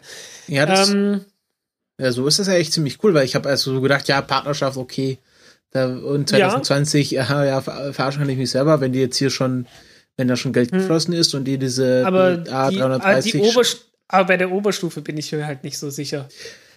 Wie schwer ist denn das, also da noch ein zweites Triebwerk an die Centaur-Stufe ranzukleben? Du musst das Ding komplett, äh, komplett neu planen. Das ist eine Echt? komplett neue Stufe. Ja, man muss das Ding komplett neu qualifizieren und alles. Hm. Ja, haben wir jetzt halt dreieinhalb Jahre für Zeit. Ja, ich meine, die haben sowas schon mal gemacht, so ist nicht, ne? Äh, also, wie gesagt, es gab schon Centaur-Stufen mit zwei solchen Triebwerken. Und äh, ja, in der Aber letzten Version des, des RL10-Triebwerks war halt der Schub irgendwie gerade groß genug, dass man das nicht unbedingt brauchte und hat das dann halt sein lassen. Also, es war lange, lange geplant, dass man da mal zwei benutzt, aber hat es dann halt nie gemacht und jetzt tut es langsam Not. Und äh, ja, Ganz witzig übrigens, äh, die Centaur-Stufe, so eine Art Centaur-Stufe, soll ja auch äh, jetzt auf das SLS draufkommen. Da kommst du ja nachher noch mit deinem Thema dazu. Und äh, das, diese Oberstufe hat dann auch wieder nur ein Triebwerk. Das Ding ist so grottig. Mhm. Am Ende hat dann die, am Ende hat dann die Atlas-Rakete die bessere Oberstufe als das SLS.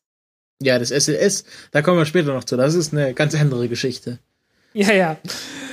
Äh, ja. Äh, also wie gesagt, äh, ob das Ganze jetzt mit der, mit der ISS klappt, das habe ich, da habe ich keine Ahnung. Ich habe überhaupt keine Ahnung, ob das klappen kann. Äh, ob, Es die, kann die NASA da sein- mitspielt und so. Äh, Dass sie, wenn sie jetzt Richtung cislunarer Raumstation gehen, Hm. und ich meine 2020, 2002, ich glaube 2024 laufen die Verträge aus, oder? Für hm. die ISS. oh, jetzt willst du so ein Ding da in so eine Umlaufbahn bringen. Was brauchst du denn da für eine Rakete? Naja, es Nee, nee, nee, nee. Ach, nee, nee ich, ich, ich, ich rede gar nicht vom cislunaren Raum für ja, Bigelow. Ja, die, der, der, der sondern Punkt ist, äh, man, ja. man macht sich jetzt auch schon Gedanken, was mit der ISS passiert nach 2024. Hm, ja. Und wenn man sagt, okay, die ISS hat jetzt ihre, ihren, ihren Lebens, ihre Lebensspanne erfüllt und jetzt können wir damit auch mal ein bisschen experimentierfreudiger werden. Und ähm, ja, vielleicht, vielleicht lassen sie dann, weil ich meine, dieses Konzept mit extendable, äh, also mit diesen äh, erweiterbaren Raum, also aufblasbar darf man ja nicht sagen. Ach so, so meinst du das? Hm, ja. Ja, okay. Okay, das verstehe ich, ja. Ja, dass, man da nicht mehr, dass, die- man, dass man nicht so sagt, okay, wenn jetzt irgendwas mit der ISS passiert, das ist halt doof, weil die würden wir noch gerne ein paar Jahre benutzen, aber wenn wir sie 2024 irgendwie, also im schlimmsten Fall durch einen Unfall beschädigen, äh, Hm. dann ist das nicht mehr ganz so tragisch. Ja. Ja. Und ich meine, mehr Platz auf der ISS wäre natürlich nicht schlecht, ne? Mhm. Obwohl, also ich, ich bin immer wieder erstaunt, wie geräumig doch die ISS ist. Hm. Ja, jetzt kommen jedenfalls erstmal 17 Kubikmeter dazu, nicht 330, nur 17. Äh, halt- halt. mit dem Beam, sobald das Ding fertig ist. 17 Kubikmeter. Was ist das für eine Grundfläche? Äh, äh, warte mal, warte mal, warte mal. 2 mal 2 mal 2 sind 8. Also äh, stell dir mal vor, vor so 2 Meter Kantenlänge und 4 Meter lang. So, also nicht als Zylinder, aber ne? Mhm. Okay. Ähm, nicht allzu, nicht allzu ja. riesig. Aber äh, immerhin, es passte hinten in den Dragon rein, ne? Und hat ein Innenvolumen, das äh, mit 17 Kubikmetern, ich glaube, die Dragon-Kapsel selbst vorne hat 12,5 Kubikmeter, wenn ich das richtig im Kopf habe. Okay. Also ein bisschen größer als das. Und dafür, dass es hinten im, im, äh, im Kofferraum war, ist doch gar nicht mal schlecht. Die Tina hat auch noch mal hier verifiziert, also sie ähm, sprengen das dann nach den zwei Jahren wirklich ab und lassen es in der Atmosphäre verglühen. Ähm, und Jo. anscheinend will man nur ähm, äh, will man will man nur testen, ob der Druck auch wirklich konstant bleibt. Ja, na gut, äh, das. Äh, Wahrscheinlich nicht nur das, davon, kann man, wahrscheinlich, davon kann man wahrscheinlich ausgehen. man will davon- wahrscheinlich auch irgendwie so schauen, äh, wie ist der Strahlenschutz, äh, solche Hm, Sachen, ja. Mikrometeoriten, solch, das muss wir alles bedenken. Da, also Vakuum ist ja nicht sofort Vakuum, da fliegt ja trotzdem noch ein Hm. ganzer Haufen Zeug Ja. rum. Ja, aber ich habe da relativ wenig Bedenken, weil äh, die haben ja diese zwei Genesis-Module schon gehabt. Ja. Und äh, ja, also das scheint ein solides Konzept zu sein. Ja, also ich finde das, also ich finde vom Konzept auch ziemlich geil. Also das muss man sagen, das ist, äh, das ist so ein bisschen Future jetzt. Also Ja. äh, Naja, ist ein altes Konzept. Alter. Das Konzept ist Ja, alt, aber- aber, aber es- äh, das es wird jetzt endlich alt, mal umgesetzt. Das wird. Ja. eben, das wird, das, das, also das ist so Stanley Kubrick mäßig. Es ist, nicht, es ist nicht die Zukunft, die wir uns für 2016 oder 2020 vorgestellt haben, aber aus Sicht der 70er Jahre ist es definitiv Zukunft, ja. ja.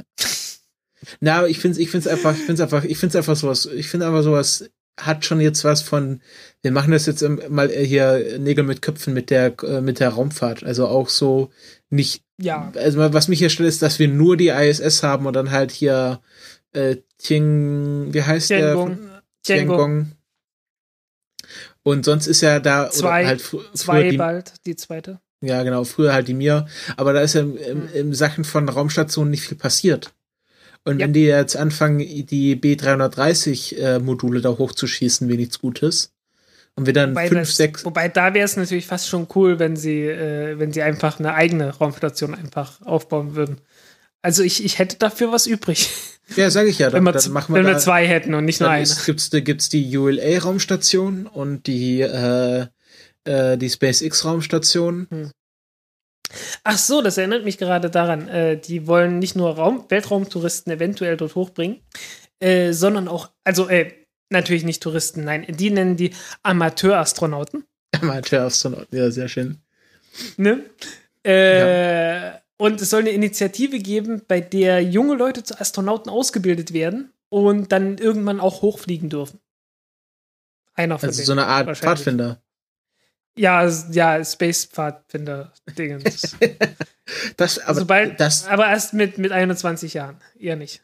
Ja, nee, aber es ist halt, ist halt, äh, geht's halt als Kind zu den Space-Pfadfindern und machst mhm. da dein, äh, also wenn du dann so mit zwölf schon auf, auf äh, Schwerelosigkeit und äh, dir wird nicht schlecht trainiert wirst, das ist, äh, das ist dann halt was anderes, als wenn du da erst mit 18 anfängst. Ja, ich, Oder mit, mit ich habe drei Jahre, ich habe drei Jahre mit VR-Brillen verbracht.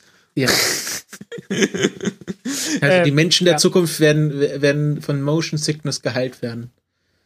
Ja, zwar durch Immunisierung. Genau. Immunisierung durch äh, äh, äh langsame, äh, äh, langsamen Aufbau von Resistenzen. Äh, Frag mich, wann der erste Minderjährige in den Weltraum fliegt. Ist, ist eine ernsthafte Frage, ja.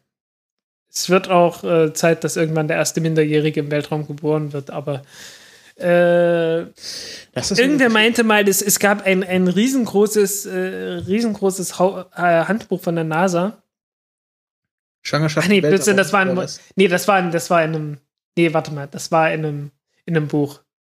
Das war im Roman. Äh, Roter Mars war das, glaube ich, drin. Schwangerschaft im Weltraum oder was? Nee, nee, nicht Schwangerschaft im Weltraum. Da gab es ein, ein, Buch über alles Mögliche, so was Raumfahrt angeht.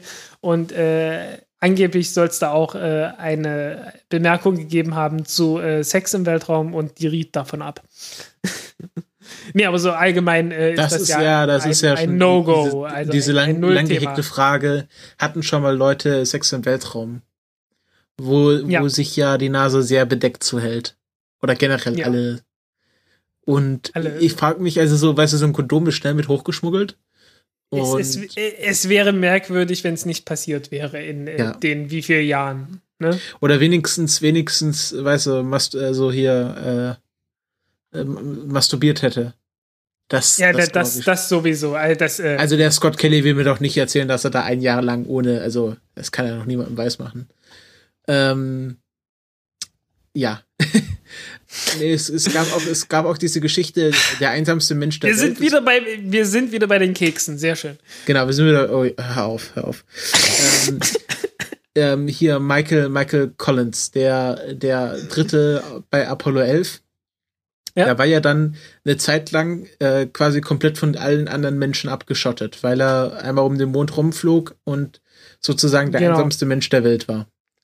Ja, und das, das, da hat mir mal als, das hatte mir damals als Aufgabe mein, mein Astronomielehrer. Wir hatten Astronomie. Wir sind hier immerhin im alten Gebiet der, äh, der DDR. Äh, da hatten wir noch Astronomie in der Schule. Und der hatte mir das halt mal als Aufgabe gestellt. Äh, 90, 2000 rum. Ich hatte, also da gab es noch keine Wikipedia, das konnte man auch nicht so schnell, so leicht äh, rausfinden, äh, wer denn das war, der da rumgeflogen ist. Und da habe ich dann in alten Lexika äh, gesucht und dann irgendwann bin ich auf den Namen Michael Collins gekommen. Mhm. Ähm, es war ja mal eine, eine Million Euro Frage über Günther Jauch, der war der zweite Mensch auf dem Mond. Buzz Aldrin. Hm. Ja, aber es, ich glaube, sie wusste es auch. Wieso geht Ja, jetzt hier meine sein. Maus nicht? So, jetzt. Ähm, und da hat man auch sich dann die, die Cardio, äh, Cardio, äh, äh, irgendwie hat man da ständig seine Herzfrequenz aufgezeichnet und hat dann einen kleinen Anstieg gemerkt, als er hinterm Mond verschwand. Ob das jetzt nur Nervosität war oder was anderes, dazu, dazu muss man dann die Geschichtsbücher in 100 Jahren befragen, Hm. wenn das dann alles rauskommt. Ja, aber ist halt menschlich und Punkt. Ne? Ja, es ist ja, also es ist halt, es ist halt so, ich hätte gerne mal dazu wissenschaftliche Daten. Wissenschaftliche Daten zur Menschlichkeit. Sehr schön. Nein, Gut. wissenschaftliche Daten zu Sexualität und Schwangerschaft im Weltraum. Das ist zwar unmenschlich, also so Menschenversuche zu machen, ähm, aber ja, also auch wie, so, wie sich so ein Fötus in der Schwerelosigkeit entwickelt. Hm, ja, oder bei, bei, redu oder bei reduzierter Schwerkraft. Ne? Äh, erstes Kind auf dem Mond, erstes Kind auf dem Mars. Genau. Es gibt ja irgendwie also kommt, irgend, ganzen- kommt hoffentlich irgendwann, ne? in diesen ganzen, in diesen ganzen Science-Fiction-Novels, ähm, hier jetzt äh, jüngstens in der dieser äh, The Expanse-Serie, es sind ja auch Menschen, die in Mikroschwerkraft äh, geboren wurden und dann entsprechend ihren Körper angepasst haben, also sehr groß und sehr schlaksig sind und dann unter normaler Schwerkraft irgendwie zusammenbrechen. Ja, ob das stimmt, weiß ich nicht, aber äh, ist wahrscheinlich schon so. Ausprobiert hat es noch keiner. Ich, äh, ich habe ehrlich gesagt noch nie so äh, die, die Paper gelesen von irgendwie Tierexperimenten aus der Richtung. Ich weiß auch nie, ob man das jemals mit einem Säugetier gemacht hat, ob man irgendwann mal Mäuse hat im, in der Schwerelosigkeit aufwachsen lassen oder so. Mhm. Ich habe keine Ahnung. Ja. Also so viel zu Bigelow Aerospace. Du hast jetzt Äh, noch was zur Ariane 6. Äh, Ariane 6, bloß ganz kurz. Äh, Ariane 6 äh, gibt es ein paar Details dazu. Und ich habe dabei. Also kurz, die Ariane 6 ist die Nachfolgerakete der aktuellen Ariane 5. Ja. Yay! Große Erkenntnis der Wissenschaft. Ähm, nein, äh, gibt, gibt ein paar äh, neue, äh, also was heißt neue, also Bestätigungen von, von der ESA. Und äh, was mich, was ich interessant war, war, äh, fand, war der Durchmesser der Rakete. 5,4 Meter. Warum ist das interessant? Das ist deswegen interessant, weil äh, es war zwischendurch irgendwie ein kleinerer Durchmesser von, ich glaube, 4,6 Metern oder so im Gespräch. Und äh, das scheint wohl jetzt endgültig vom Tisch zu sein.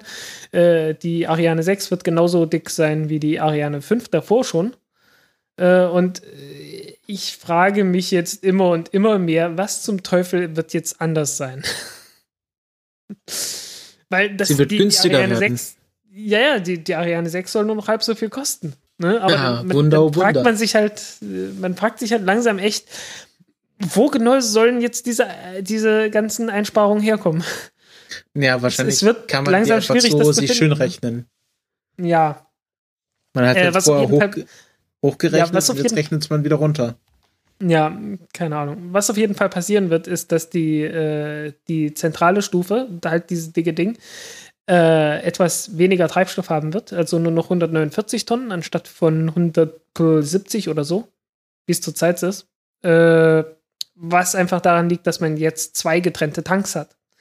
Davor hat man gesagt, ui, wir bauen einen Tank und dazwischen machen wir eine, einen, einen Boden rein, einen Zwischenboden rein, zwischen die Tanks so dass du praktisch, äh, ich weiß nicht, was unten und was oben war, so dass du, sagen wir mal, unten den flüssigen Wasserstoff und oben den flüssigen Sauerstoff hast. In einem Tank. Das ist tatsächlich leichter, aber es ist äh, furchtbar schwer herzustellen. Und jetzt baut Also, man zwei äh, Tanks ein. also es ist schwierig herzustellen, aber das Gewicht ist leichter dabei. Äh, für äh, die Menge Treibstoff, die man reinkriegt.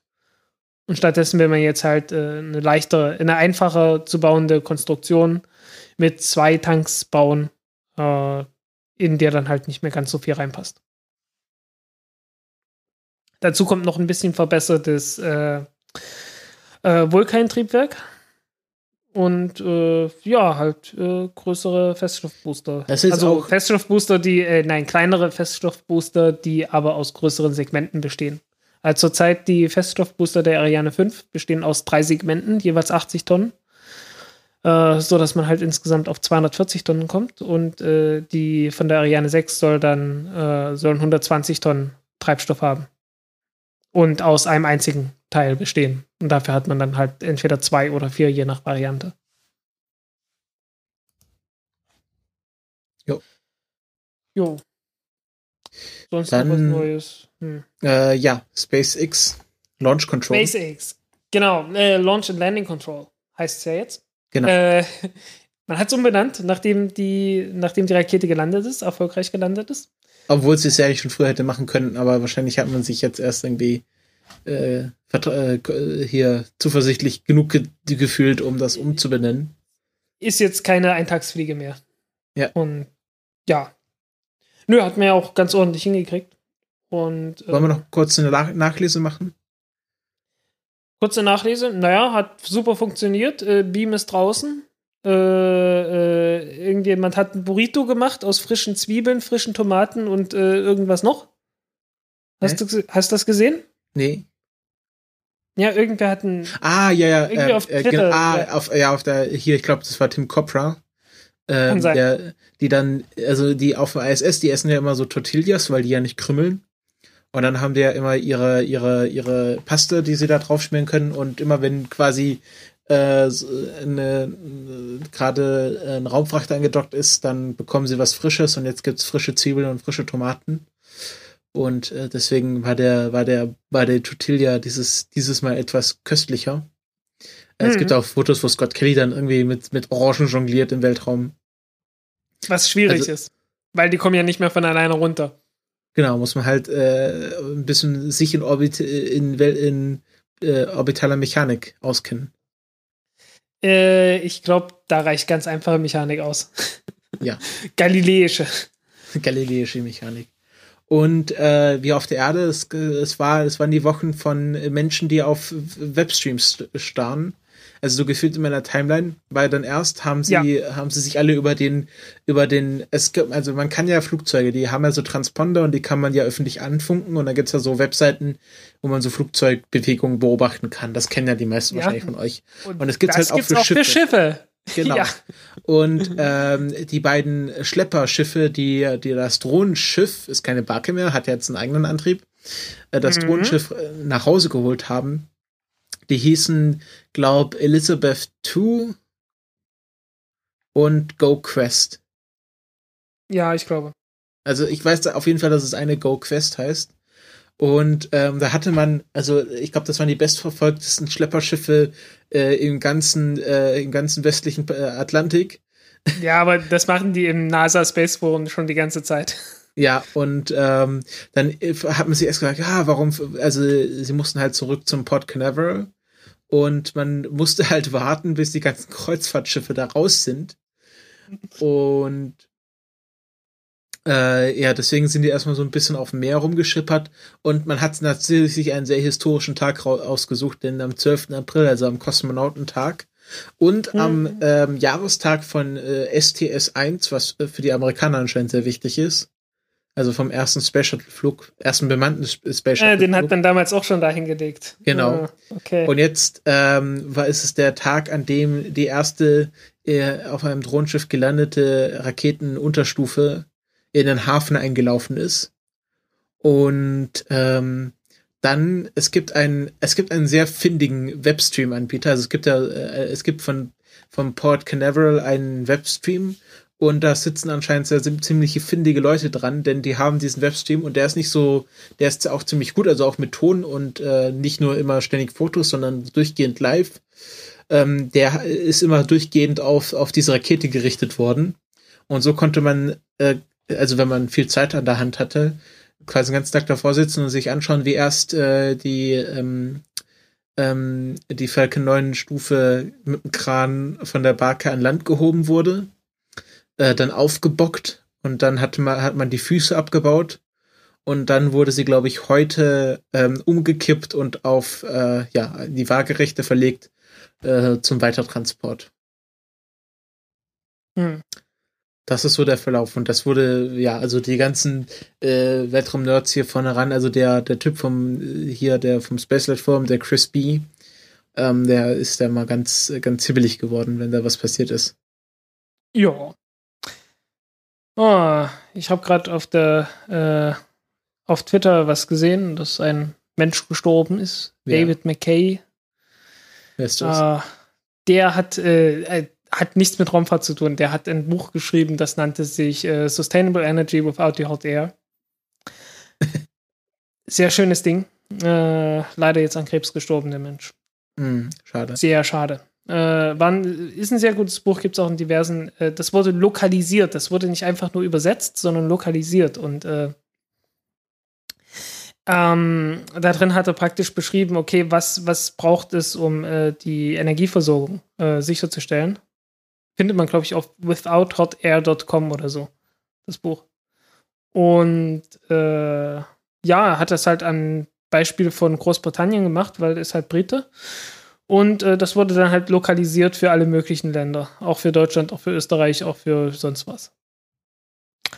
Ja, schade, dass der Mensch tot ist. Hm. Jo. Ähm, äh, Elon Musk hat ja dann auch eine Pressekonferenz gegeben. Das hatten wir dann auch nicht mehr in dem letzten Podcast behandelt. Hm, ja, Ähm, wo er Ja, weil- hat, weil äh, wir, wir haben ja die, den Start noch begleitet und äh, dann irgendwie uns ins Bett begeben. genau. Ähm, er hat dann erzählt, sie werden diese Stufe jetzt erstmal zehnmal starten Hm. ähm, und schauen, was passiert. Und dann hat er es ausgedrückt, äh, we will hose it down, fill it up and start it again. Ähm, und äh, der nächste, also ich, du hast doch dann auch im letzten Folge schon erzählt, SES 9, also SES hat sich bereit erklärt, natürlich gegen einen ordentlichen Rabatt, dass sie ähm, den ersten Flug der wiederverwendeten Falcon 9 Unterstufe quasi mit Nutzlast versorgen werden. Hm. Und das soll schon ziemlich bald passieren, oder? Das soll jetzt irgendwie im, im Sommer passieren. Äh, so ganz sicher ist man sich nicht. Also äh, irgendwie äh, Elon Musk hat wollte schon sagen irgendwie so äh, ja Juni, äh, aber ich wurde hier gerade korrigiert, also wohl eher doch Juli. Ich soll nicht so immer so optimistisch sein, ne? Was Elon Musk ja doch öfters mal ist, aber ja irgendwann dieses Jahr. Äh, vorausgesetzt, das Ganze klappt auch alles. Ja, also ich bin dann etwas zuversichtlich, also vorsichtig optimistisch.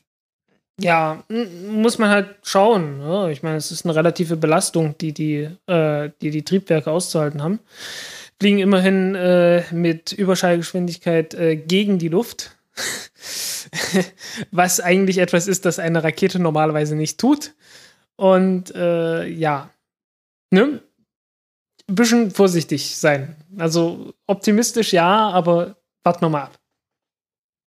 Ja, wenn das der blöde Bezos da hinkriegt. Ja, aber das Ding ist ja auch nicht so schnell unterwegs. Ne? Ja, also ich finde so ich, schon wahrscheinlich eine kluge Entscheidung, dass sie es erstmal zehnmal äh, trocken versuchen, bevor sie es dann wirklich wieder zur Verwendung freigeben. Ja, logisch.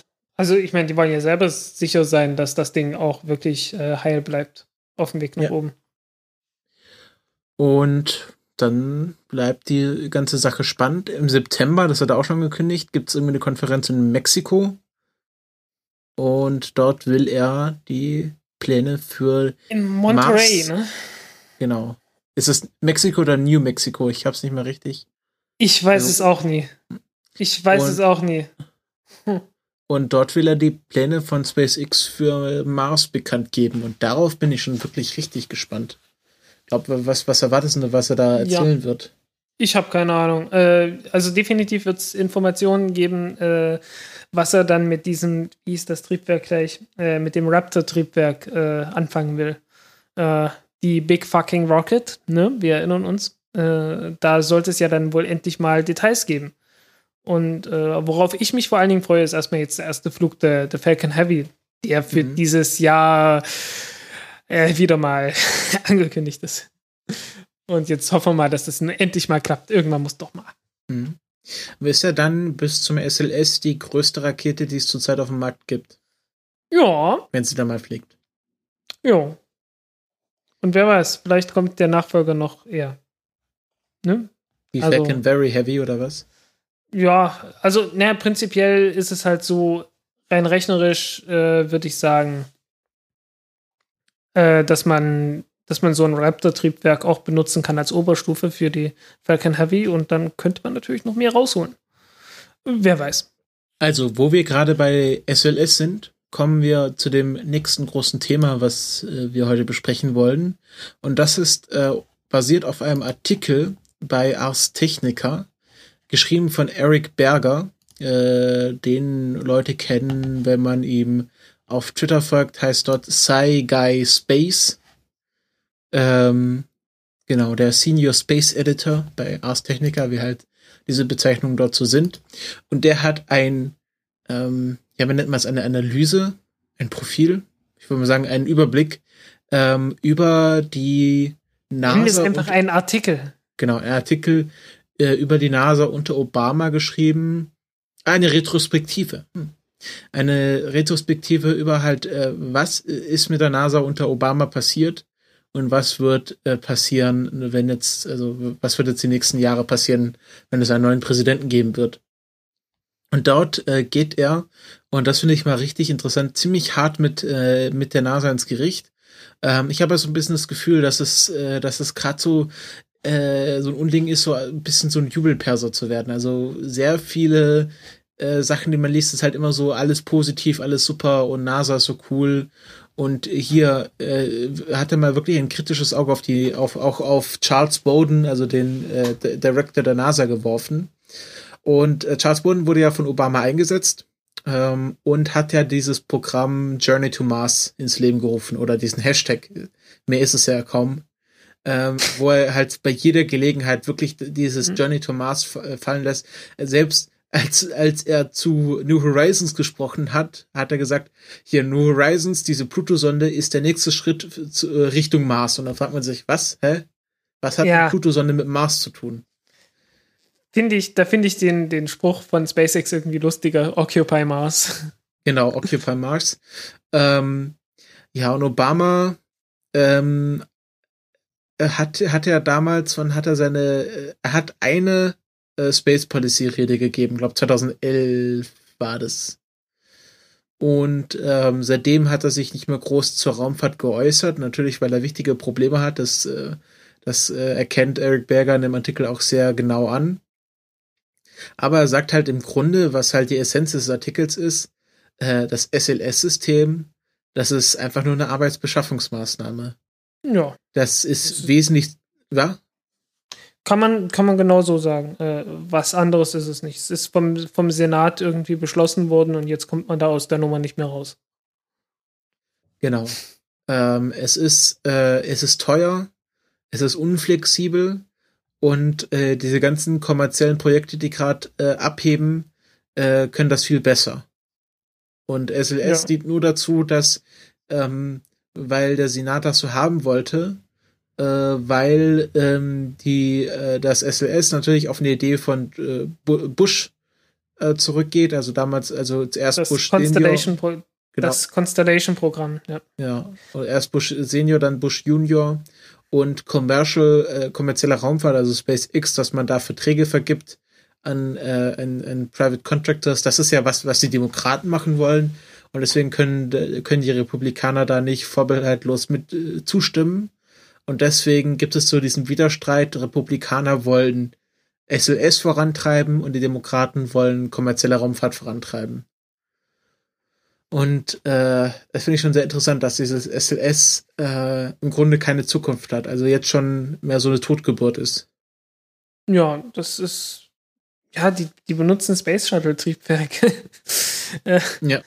Nee, es ist, äh, ja, es ist eine traurige Veranstaltung. Ähm, Einfach, weil man, man sieht es halt. Also äh, SpaceX, die, die Falcon Heavy, wird 50 Tonnen Nutzlast haben. Äh, SLS in der kleinsten Variante 70, okay.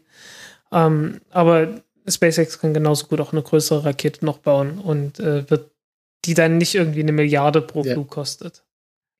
Das, das halt mein, Wahnsinn ja. ist. Äh, und, ja. und das ist ja nur, nur so die, die Grenzkosten, also die zusätzlichen Kosten, wenn du das Ding dann startest. Ne? Dazu kommen noch die ganzen Entwicklungskosten, dazu kommen dann noch die ganzen äh, Kosten, die du brauchst, einfach um alles vorzuhalten.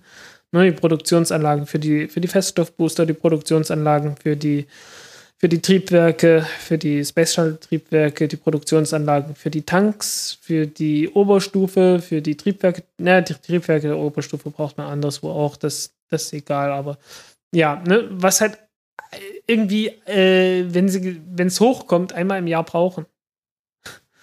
ne? Also musst du dir so vorstellen, du hast eine riesengroße Fabrik, nur dafür, dass die einmal im Jahr gebraucht wird. Äh, das ist Wahnsinn. Ja. Ne, und die Kosten sind nicht drin. Und Ja, die, und die ganzen Leute, die da beschäftigt sind, äh, die drehen halt im Wesentlichen den Daumen, bis dann halt mal einmal im Jahr so ein Ding halt gebraucht wird. Hm. Und, äh, Und- die sind natürlich nicht ausgelastet, egal was die da sagen. Mhm.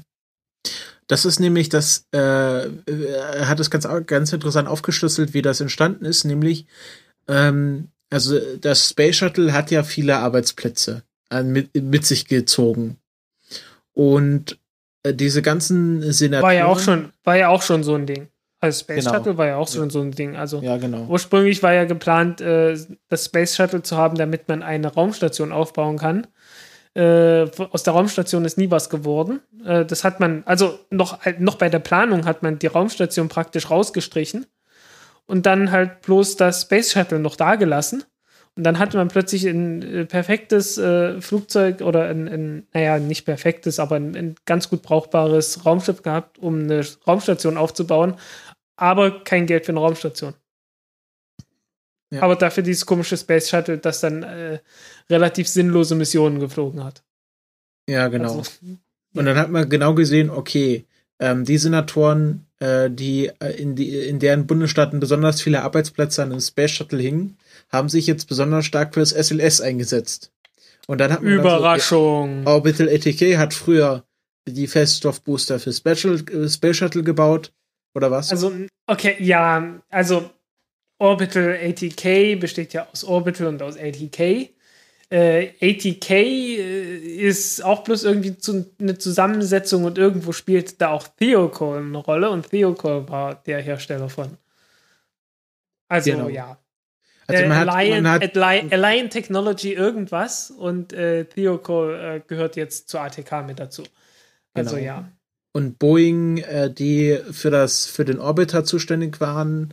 Also man hat genau gesehen, die, äh, die Leute, die früher Geld am Shuttle verdient haben, die verdienen jetzt auch Geld an SLS. Und da hat man halt geschaut, Ja. dass da niemand seine, seine, seine Pfründe sozusagen, sozusagen verliert. Ja, was denkst du, wie das bei der Ariane-Rakete ist? Ja, äh, ja. Da gibt es ja jetzt auch Knatsch, jede Menge, ne, weil halt viel privatisiert wird, weil Leute entlassen werden, äh, weil sicherlich eine ganze Reihe von Firmen irgendwie Aufträge verlieren. Das Ganze soll ja auch alles zusammengelegt werden. Äh, und ja, plötzlich, irgendwie geht's ja, ne? Irgendwie plötzlich äh, wollen sie mit dem halben Geld äh, die gleiche Leistung bringen. Ne? Es kann mir doch keiner erzählen, dass das nicht korrupt wäre. ne? Kann mir doch keiner erzählen, dass die da nicht irgendwie äh, äh, ja, sich Geld dann letzten Endes doch in die Taschen gestopft haben. Ähm, Und äh, nicht nur, also nicht, nicht nur in der ESA, also äh, das ist halt so internationales Phänomen. Ja. Also ULA ganz genauso und äh, JAXA beziehungsweise Mitsubishi, die halt die H3, also jetzt H2, dann H3 bauen, die dann auch plötzlich irgendwie nur noch halb so viel kostet. ja, Ne? man merkt, dass Also- die Preise auf einmal fallen, weil halt SpaceX schon von Anfang an äh, nur noch die Hälfte für ihre Raketen verlangt. Ja. Und äh, ja, die, die ESA äh, hat halt, wie gesagt, angekündigt, dass sie jetzt äh, ähm, ähm, ähm, ähm, ähm, äh, mit der Ariane 6 Rakete mit den Preisen der Falcon 9 mithalten können will, allerdings für die aktuellen Preise und äh, erst im Jahr 2023 oder so. Und das wird wohl dann bis dahin nicht mehr aktuell sein, weil Mhm. äh, Aber durch du, die Wiederbenutzung sinkt es ja dann auch. ja, Ja. du hast äh, gesprochen von Däumchentränen und nicht ausgelastete Arbeiter. Wo kommt dir das dann bekannt vor? Diese, dieser Zustand. Überall. Hm, mal Ich habe mal, ein Osten. Praktik ich hab mal ein Praktikum gemacht. Nein, also es, äh, es, fällt natürlich der Vergleich nahe mit, mit der mit Russland äh, in, in Planwirtschaft, ja, ja, ja. Planwirtschaft, Sowjetunion in der Spätphase und es gibt hier ein, ein Zitat von ähm, einer Laurie Garver, äh, die früher im äh, Weltraumplanungskomitee von Obama war mhm. und mittlerweile eine offene Kritikerin von SLS ist und die hat für mich das, das zentrale Zitat für diesen Artikel geliefert. NASA was a very was a very symbol of capitalist ideals when we went to the moon and beat Russians. Now that what we are working what we are working with is more of a socialist plan for space exploration, which is just an anathema anathema uh, to the to what this country should be doing. Don't try to compete with the private sector. Incentivize, incentivize them with, by driving technologies that will be necessary for us to as we explore further. Okay, also gut. Äh, ich fasse es mal zusammen. Ähm, also er hat gesagt, okay, NASA ist im Grunde äh, zurzeit äh, eine planwirtschaftliche Einrichtung geworden. Da ja. versucht man jetzt mit äh, Biegen und Brechen noch irgendwelche Projekte rauszuhauen, um halt mit diesem jetzt privaten Sektor, also wenn man, wenn in diesem Vergleich NASA die Sowjetunion ist, dann ist der private Sektor der böse imperialistische Westen. Und die versuchen jetzt auf Biegen und Brechen da irgendwie noch äh, Konkurrenz zu halten. Und äh, was da passieren wird mit der NASA, das lernen, sehen wir in den Geschichtsbüchern, nämlich Zusammenbruch und Ausverkauf dann äh, wird ja. es wahrscheinlich irgendwann einen Boris Jelzin der NASA geben, der für wenig Geld die ganzen Sachen verscherbelt. Und äh, es wird dann überhaupt keine staatlich geförderte Raumfahrt mehr geben, sondern nur noch private Raumfahrt. Naja, wenn einfach bloß die NASA erstmal einsehen würde, dass die, äh, dass der Bau von Raketen und der Start von Raketen überhaupt nicht zentral dafür ist, was die eigentlich machen, beziehungsweise dass sich halt die, äh, das, was sie tun, geändert hat. Ne? Also NASA ist ja die äh, National Aeronautic and Space Association oder sowas, ne? Die Agency. Und ja. äh, im Prinzip das, wo sie gut sind, ist ja nur durch die Forschung. Das hat also Weltraum, also Weltraumforschung in Anführungszeichen, also irgendwie Bau von Weltraumteleskopen, äh, von Raumsonden und sonst was. Ja, müsste sich halt umbenennen das wäre wohl Voraussetzung, dass sich die NASA irgendwie umbenennt äh, zu irgendwas anderem, das halt Weltraumforschung ist, ne? Irgendwie Space Agency oder so. Einfach nur SA. Äh, historisch jetzt gerade blöd, aber egal. äh, Space Exploration Agency. Irgend sowas. ähm, ne? Und ja, dann, dann, dann würde das gehen, ne? Einfach, dass du sagst, okay, äh, Leute, äh, justiert mal eure, euer Selbstverständnis. Und die NASA kriegt 20 Milliarden im Jahr. Ungefähr. So, äh, 19. Was im Grunde ein Witz ist von dem, was sie bräuchten. Das ist eigentlich ziemlich viel Geld. Ja, also der Artikel, der Artikel äh, stellt es ja so dar, dass. Ja, im, im Vergleich zu dem, was man bräuchte, um zum Mars zu kommen, ja. ja.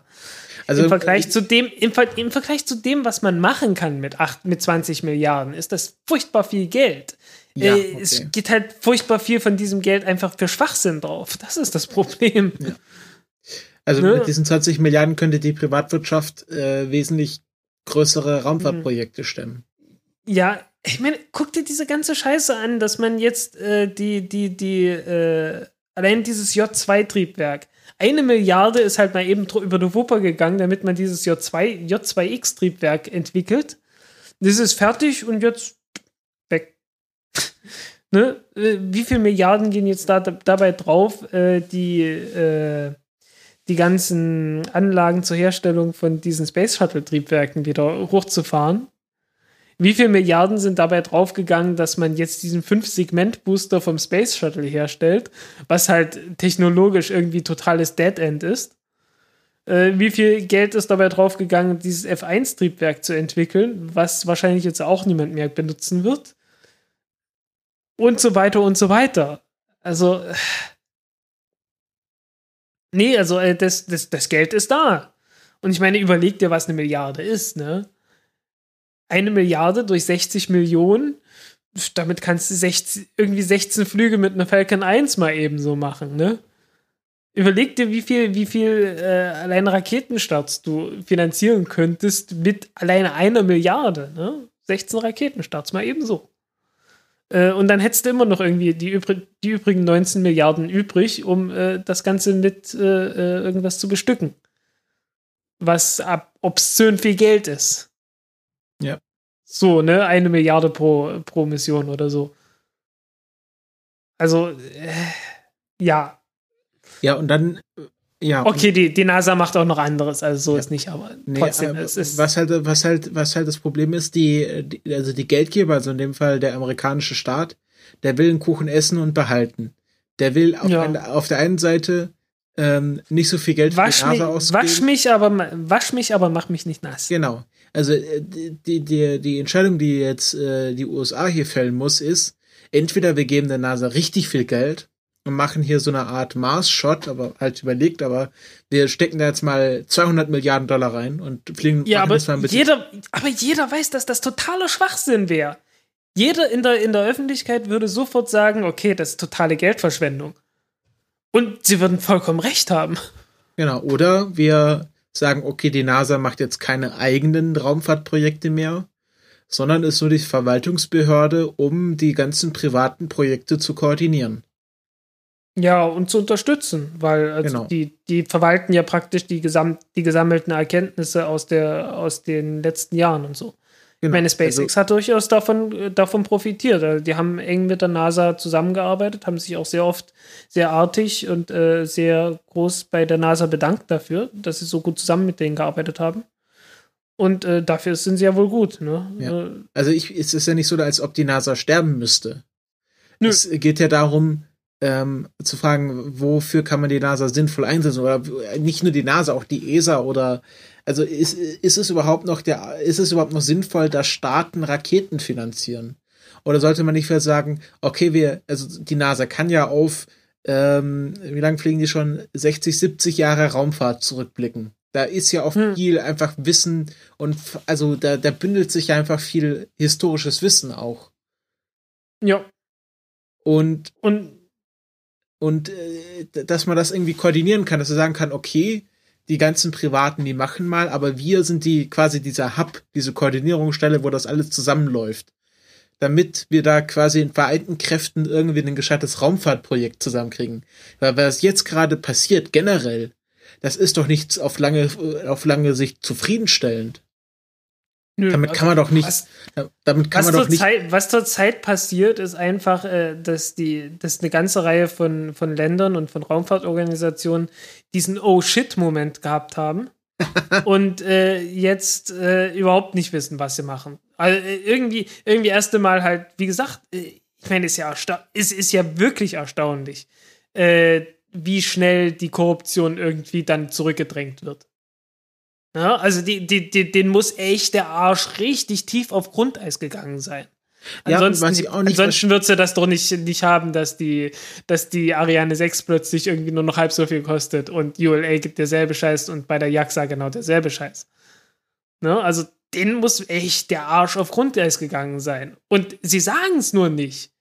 Ich meine, wie viel würde das alleine bringen, wenn die einfach nur sagen würden, äh, uns ist hier total der Arsch auf Grundeis gegangen, wir müssen, äh, äh, wir, wir müssen uns komplett umstrukturieren und äh, guckt hin, wir machen das jetzt. Wie viel würde denen das bringen? Äh, stattdessen sagen die, äh, hä, willst du nicht drüber reden? Weil ist ja auch peinlich, ist ja auch korrekt. ne?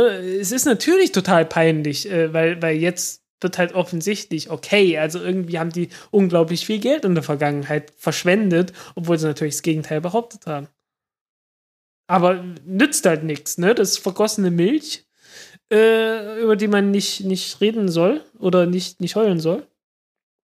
Deutsche Sprüche. Deutsche Sprüche für 200? Ich habe keine Ahnung. Äh.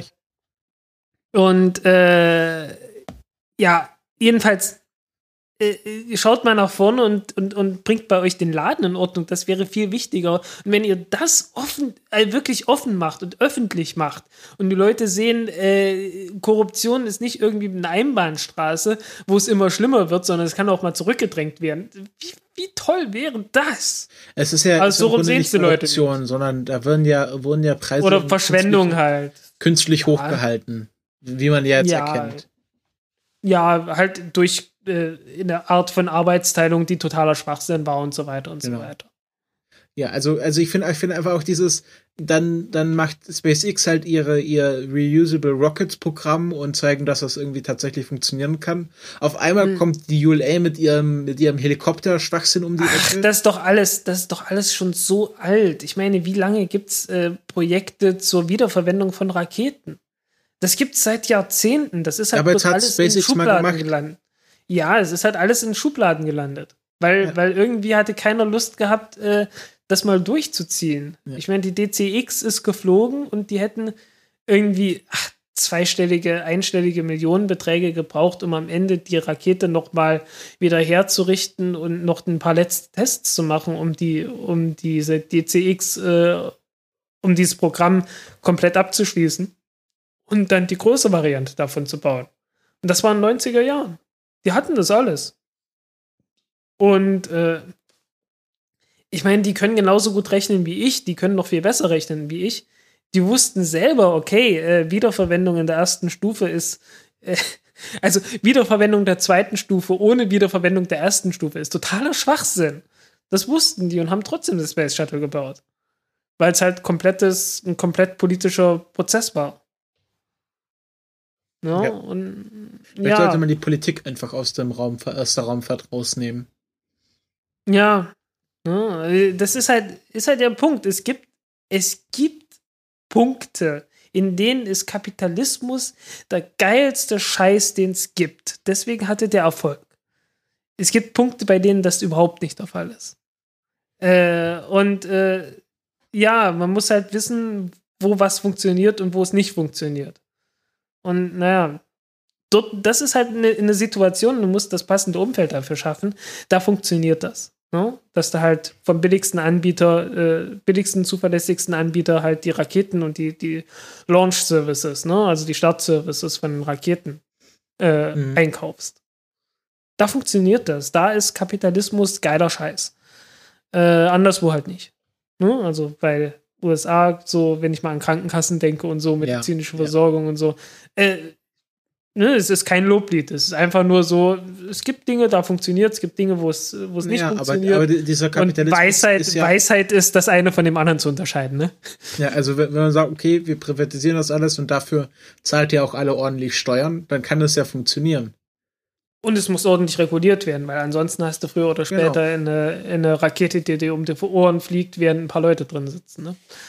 Aber das ist ja, also ist ja nicht. Aber das hat man ja auch schon gehabt. also ich meine, ich meine, äh, Challenger, äh, das ja, war ja nicht das Problem der, der Private Contractors, das war ja das Problem, dass niemand in der NASA auf die Techniker gehört hat, die da Alarm geschlagen haben. Mhm. Und das ist einfach hier äh, auch politische Entscheidungen, die da mitgespielt haben, weil man einfach äh, das Space Shuttle mal starten wollte, weil es schon so oft verschoben wurde. Ja. Ja, also halt, wie, ja. wir haben jetzt hier so ein bisschen rumgerantet. Ich empfehle euch einfach mal diesen Artikel zu lesen. Er hat auch einen sehr schönen Artikel, äh, sehr schönen Titel, Make Mars Great Again. Can the 2016 Elections Save NASA's Journey to Mars? Ähm, ist sehr ausführlich. Wir konnten jetzt hier nur einen Bruchteil abdecken von dem, was in dem Artikel behandelt wurde. Und äh, damit verlassen wir jetzt euch mal in, in den Montagabend. Äh, ich habe noch ein paar kleinere Sachen, die ich euch mit auf den Weg geben möchte. Äh, ja, genau, Feedback. Ähm, da haben wir eigentlich nur Feedback bekommen, wann jetzt die nächste Folge mal kommt. Das tut mir wahnsinnig leid, dass das jetzt sich mit der letzten Folge so hingezogen hat oder hinzieht. Das war jetzt bei mir einfach zeittechnisch etwas schwierig, aber das wird hoffentlich die nächsten ja. Male nicht mehr passieren. Ja, äh, sollte man sagen, äh, du hattest praktisch das gleiche Problem, das ich hatte, ähm, weil ja. du hast ja das, du hast ja in Leipzig das Praktikum gemacht bei Detektor FM Ja. und bist jetzt wieder zurück nach Tübingen und äh, musstest da wieder deinen Kram irgendwie von A nach B und oder, oder von A nach C und dann von C nach B bringen oder ir- irgend sowas, ne? Genau. Ist halt ja. alles mit, ist halt alles mit Stress verbunden. Äh, Kenne ich sehr, sehr, sehr gut. Äh, kennen auch die Leser von meinem Blog sehr gut, nämlich die haben überhaupt nichts mehr gelesen in diesem Monat. Ähm, und ja, passiert halt, äh, kommt, wird jetzt wieder besser. Keine Sorge. Genau. Ähm, aber ich, es war sehr, auch sehr positives Feedback. Also viele haben einfach gesagt, ich, ich halte es nicht mehr aus. Äh, wann kommt endlich die nächste Folge? Ich hatte ja dann, ich hatte ja dann was Kleines aufgenommen zum Kosmonautentag, eine 5-Minuten-Folge. Die lege ich euch, wer die noch nicht gehört hat, auch noch mal ins Herz. Ein Stück Radiogeschichte ähm, ist sehr interessant, finde ich. Und ich habe auch schon relativ positives Feedback dafür bekommen. Äh, dann noch zwei so, ja, so Link-Empfehlungen, so zum Abschluss, wo ihr dann auch irgendwie noch selbst irgendwie aktiv werden könnt.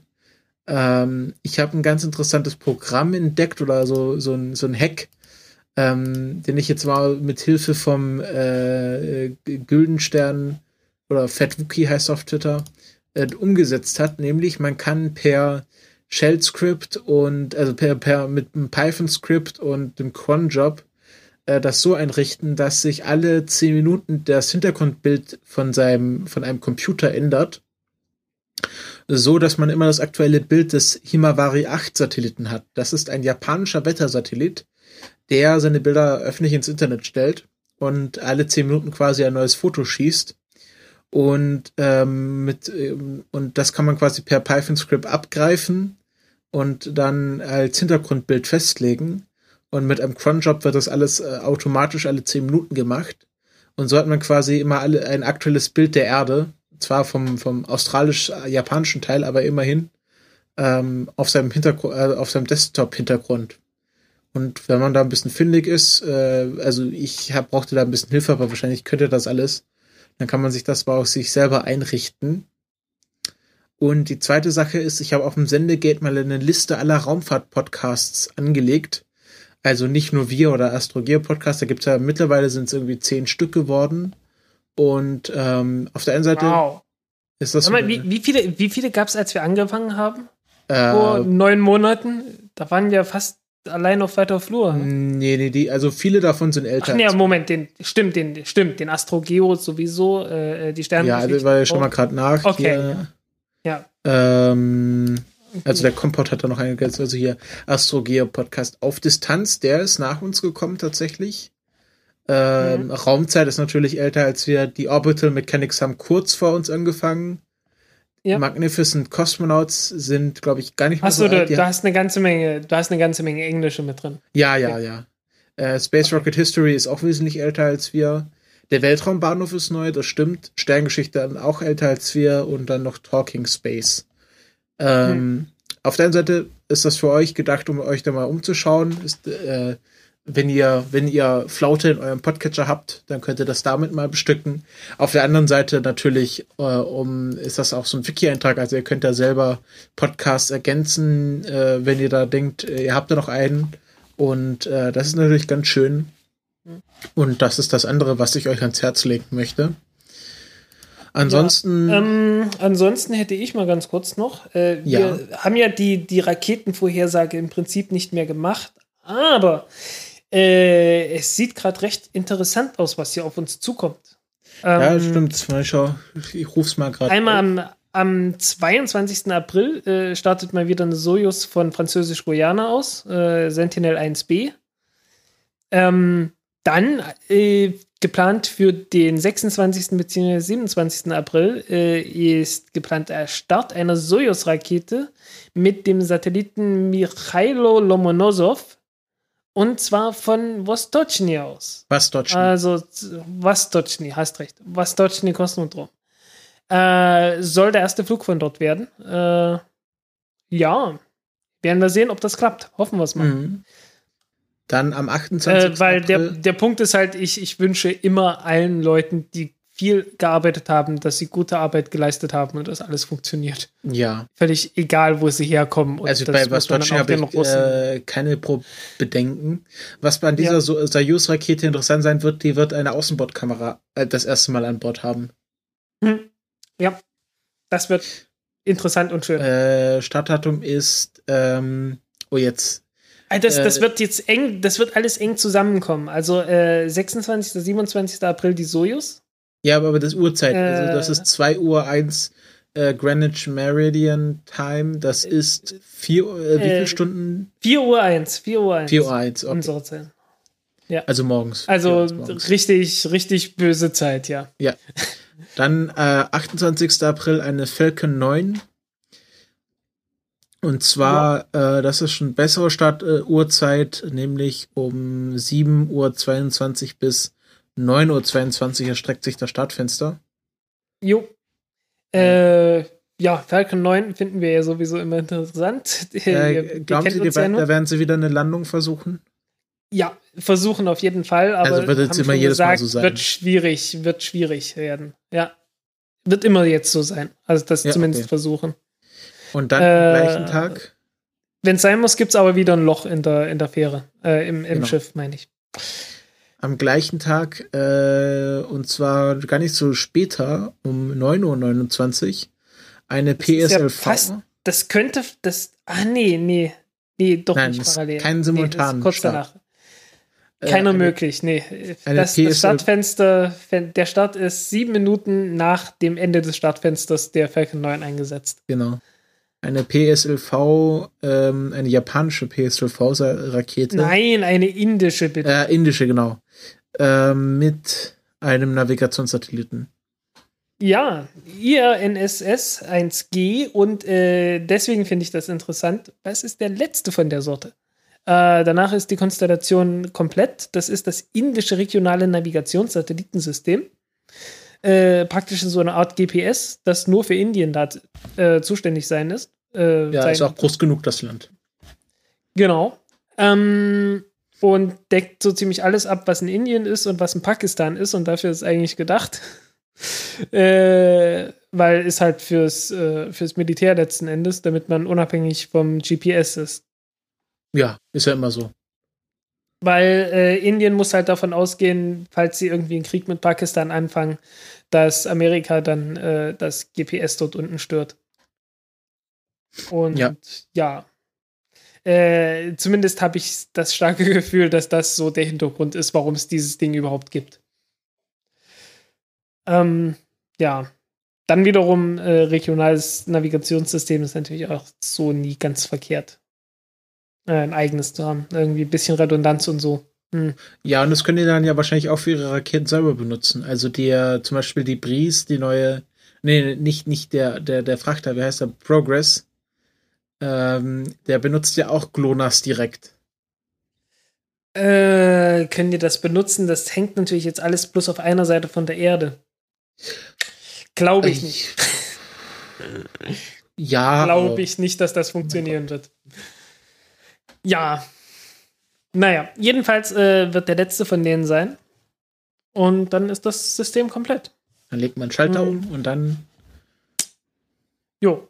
Nee, läuft, dürfte jetzt schon laufen. Also, Ja, das hab ich auch schon Äh, alle sieben braucht man nicht. Alle Lass mir doch meine, lass, ich, lass mir doch meine, meine Träume.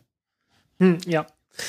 Ja, irgendwie offiziell wird man natürlich, also äh, du kennst doch die Inder mit ihren offiziellen äh, Gehabe, also da wird es da wird's viele, viele Reden geben. Da werden wieder äh, Leute mit Schnauzbärten Ansprachen halten. Äh, exakt.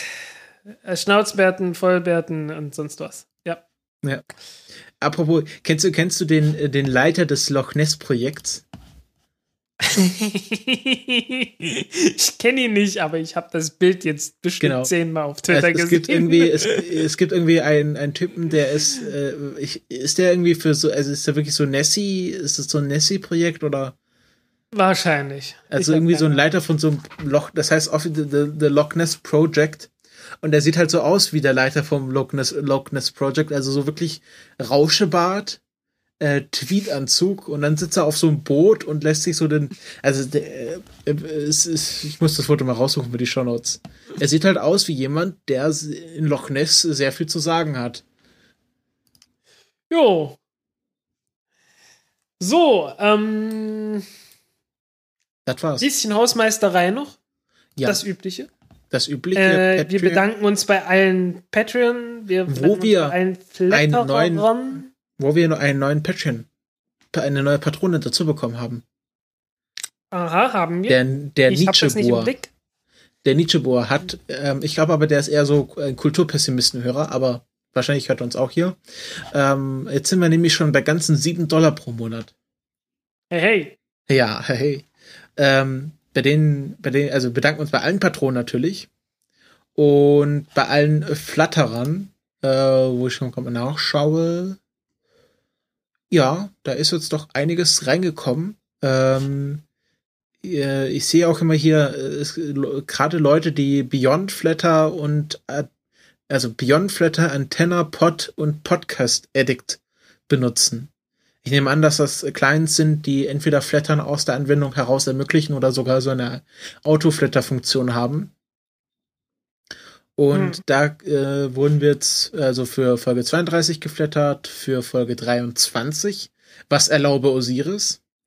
Und äh, Folge 24, kleinere, mittlere und große Raketen. Das war unsere Weihnachtswichtel-Folge, das weiß ich noch. Ähm, Ja, genau. Und äh, das Geld müssten wir dann eigentlich durchreichen. Ne? Genau, da werden wir jetzt anteilig äh, diese drei Cent abziehen und äh, inklusive Mehrwertsteuer dann an den äh, an den Fernsehmüll, an den Udo äh, überweisen. Genau, irgendwie, irgendwie müssen wir das, irgendwie werden wir das hinkriegen, dass wir dem, äh, dass wir dem da was zukommen lassen.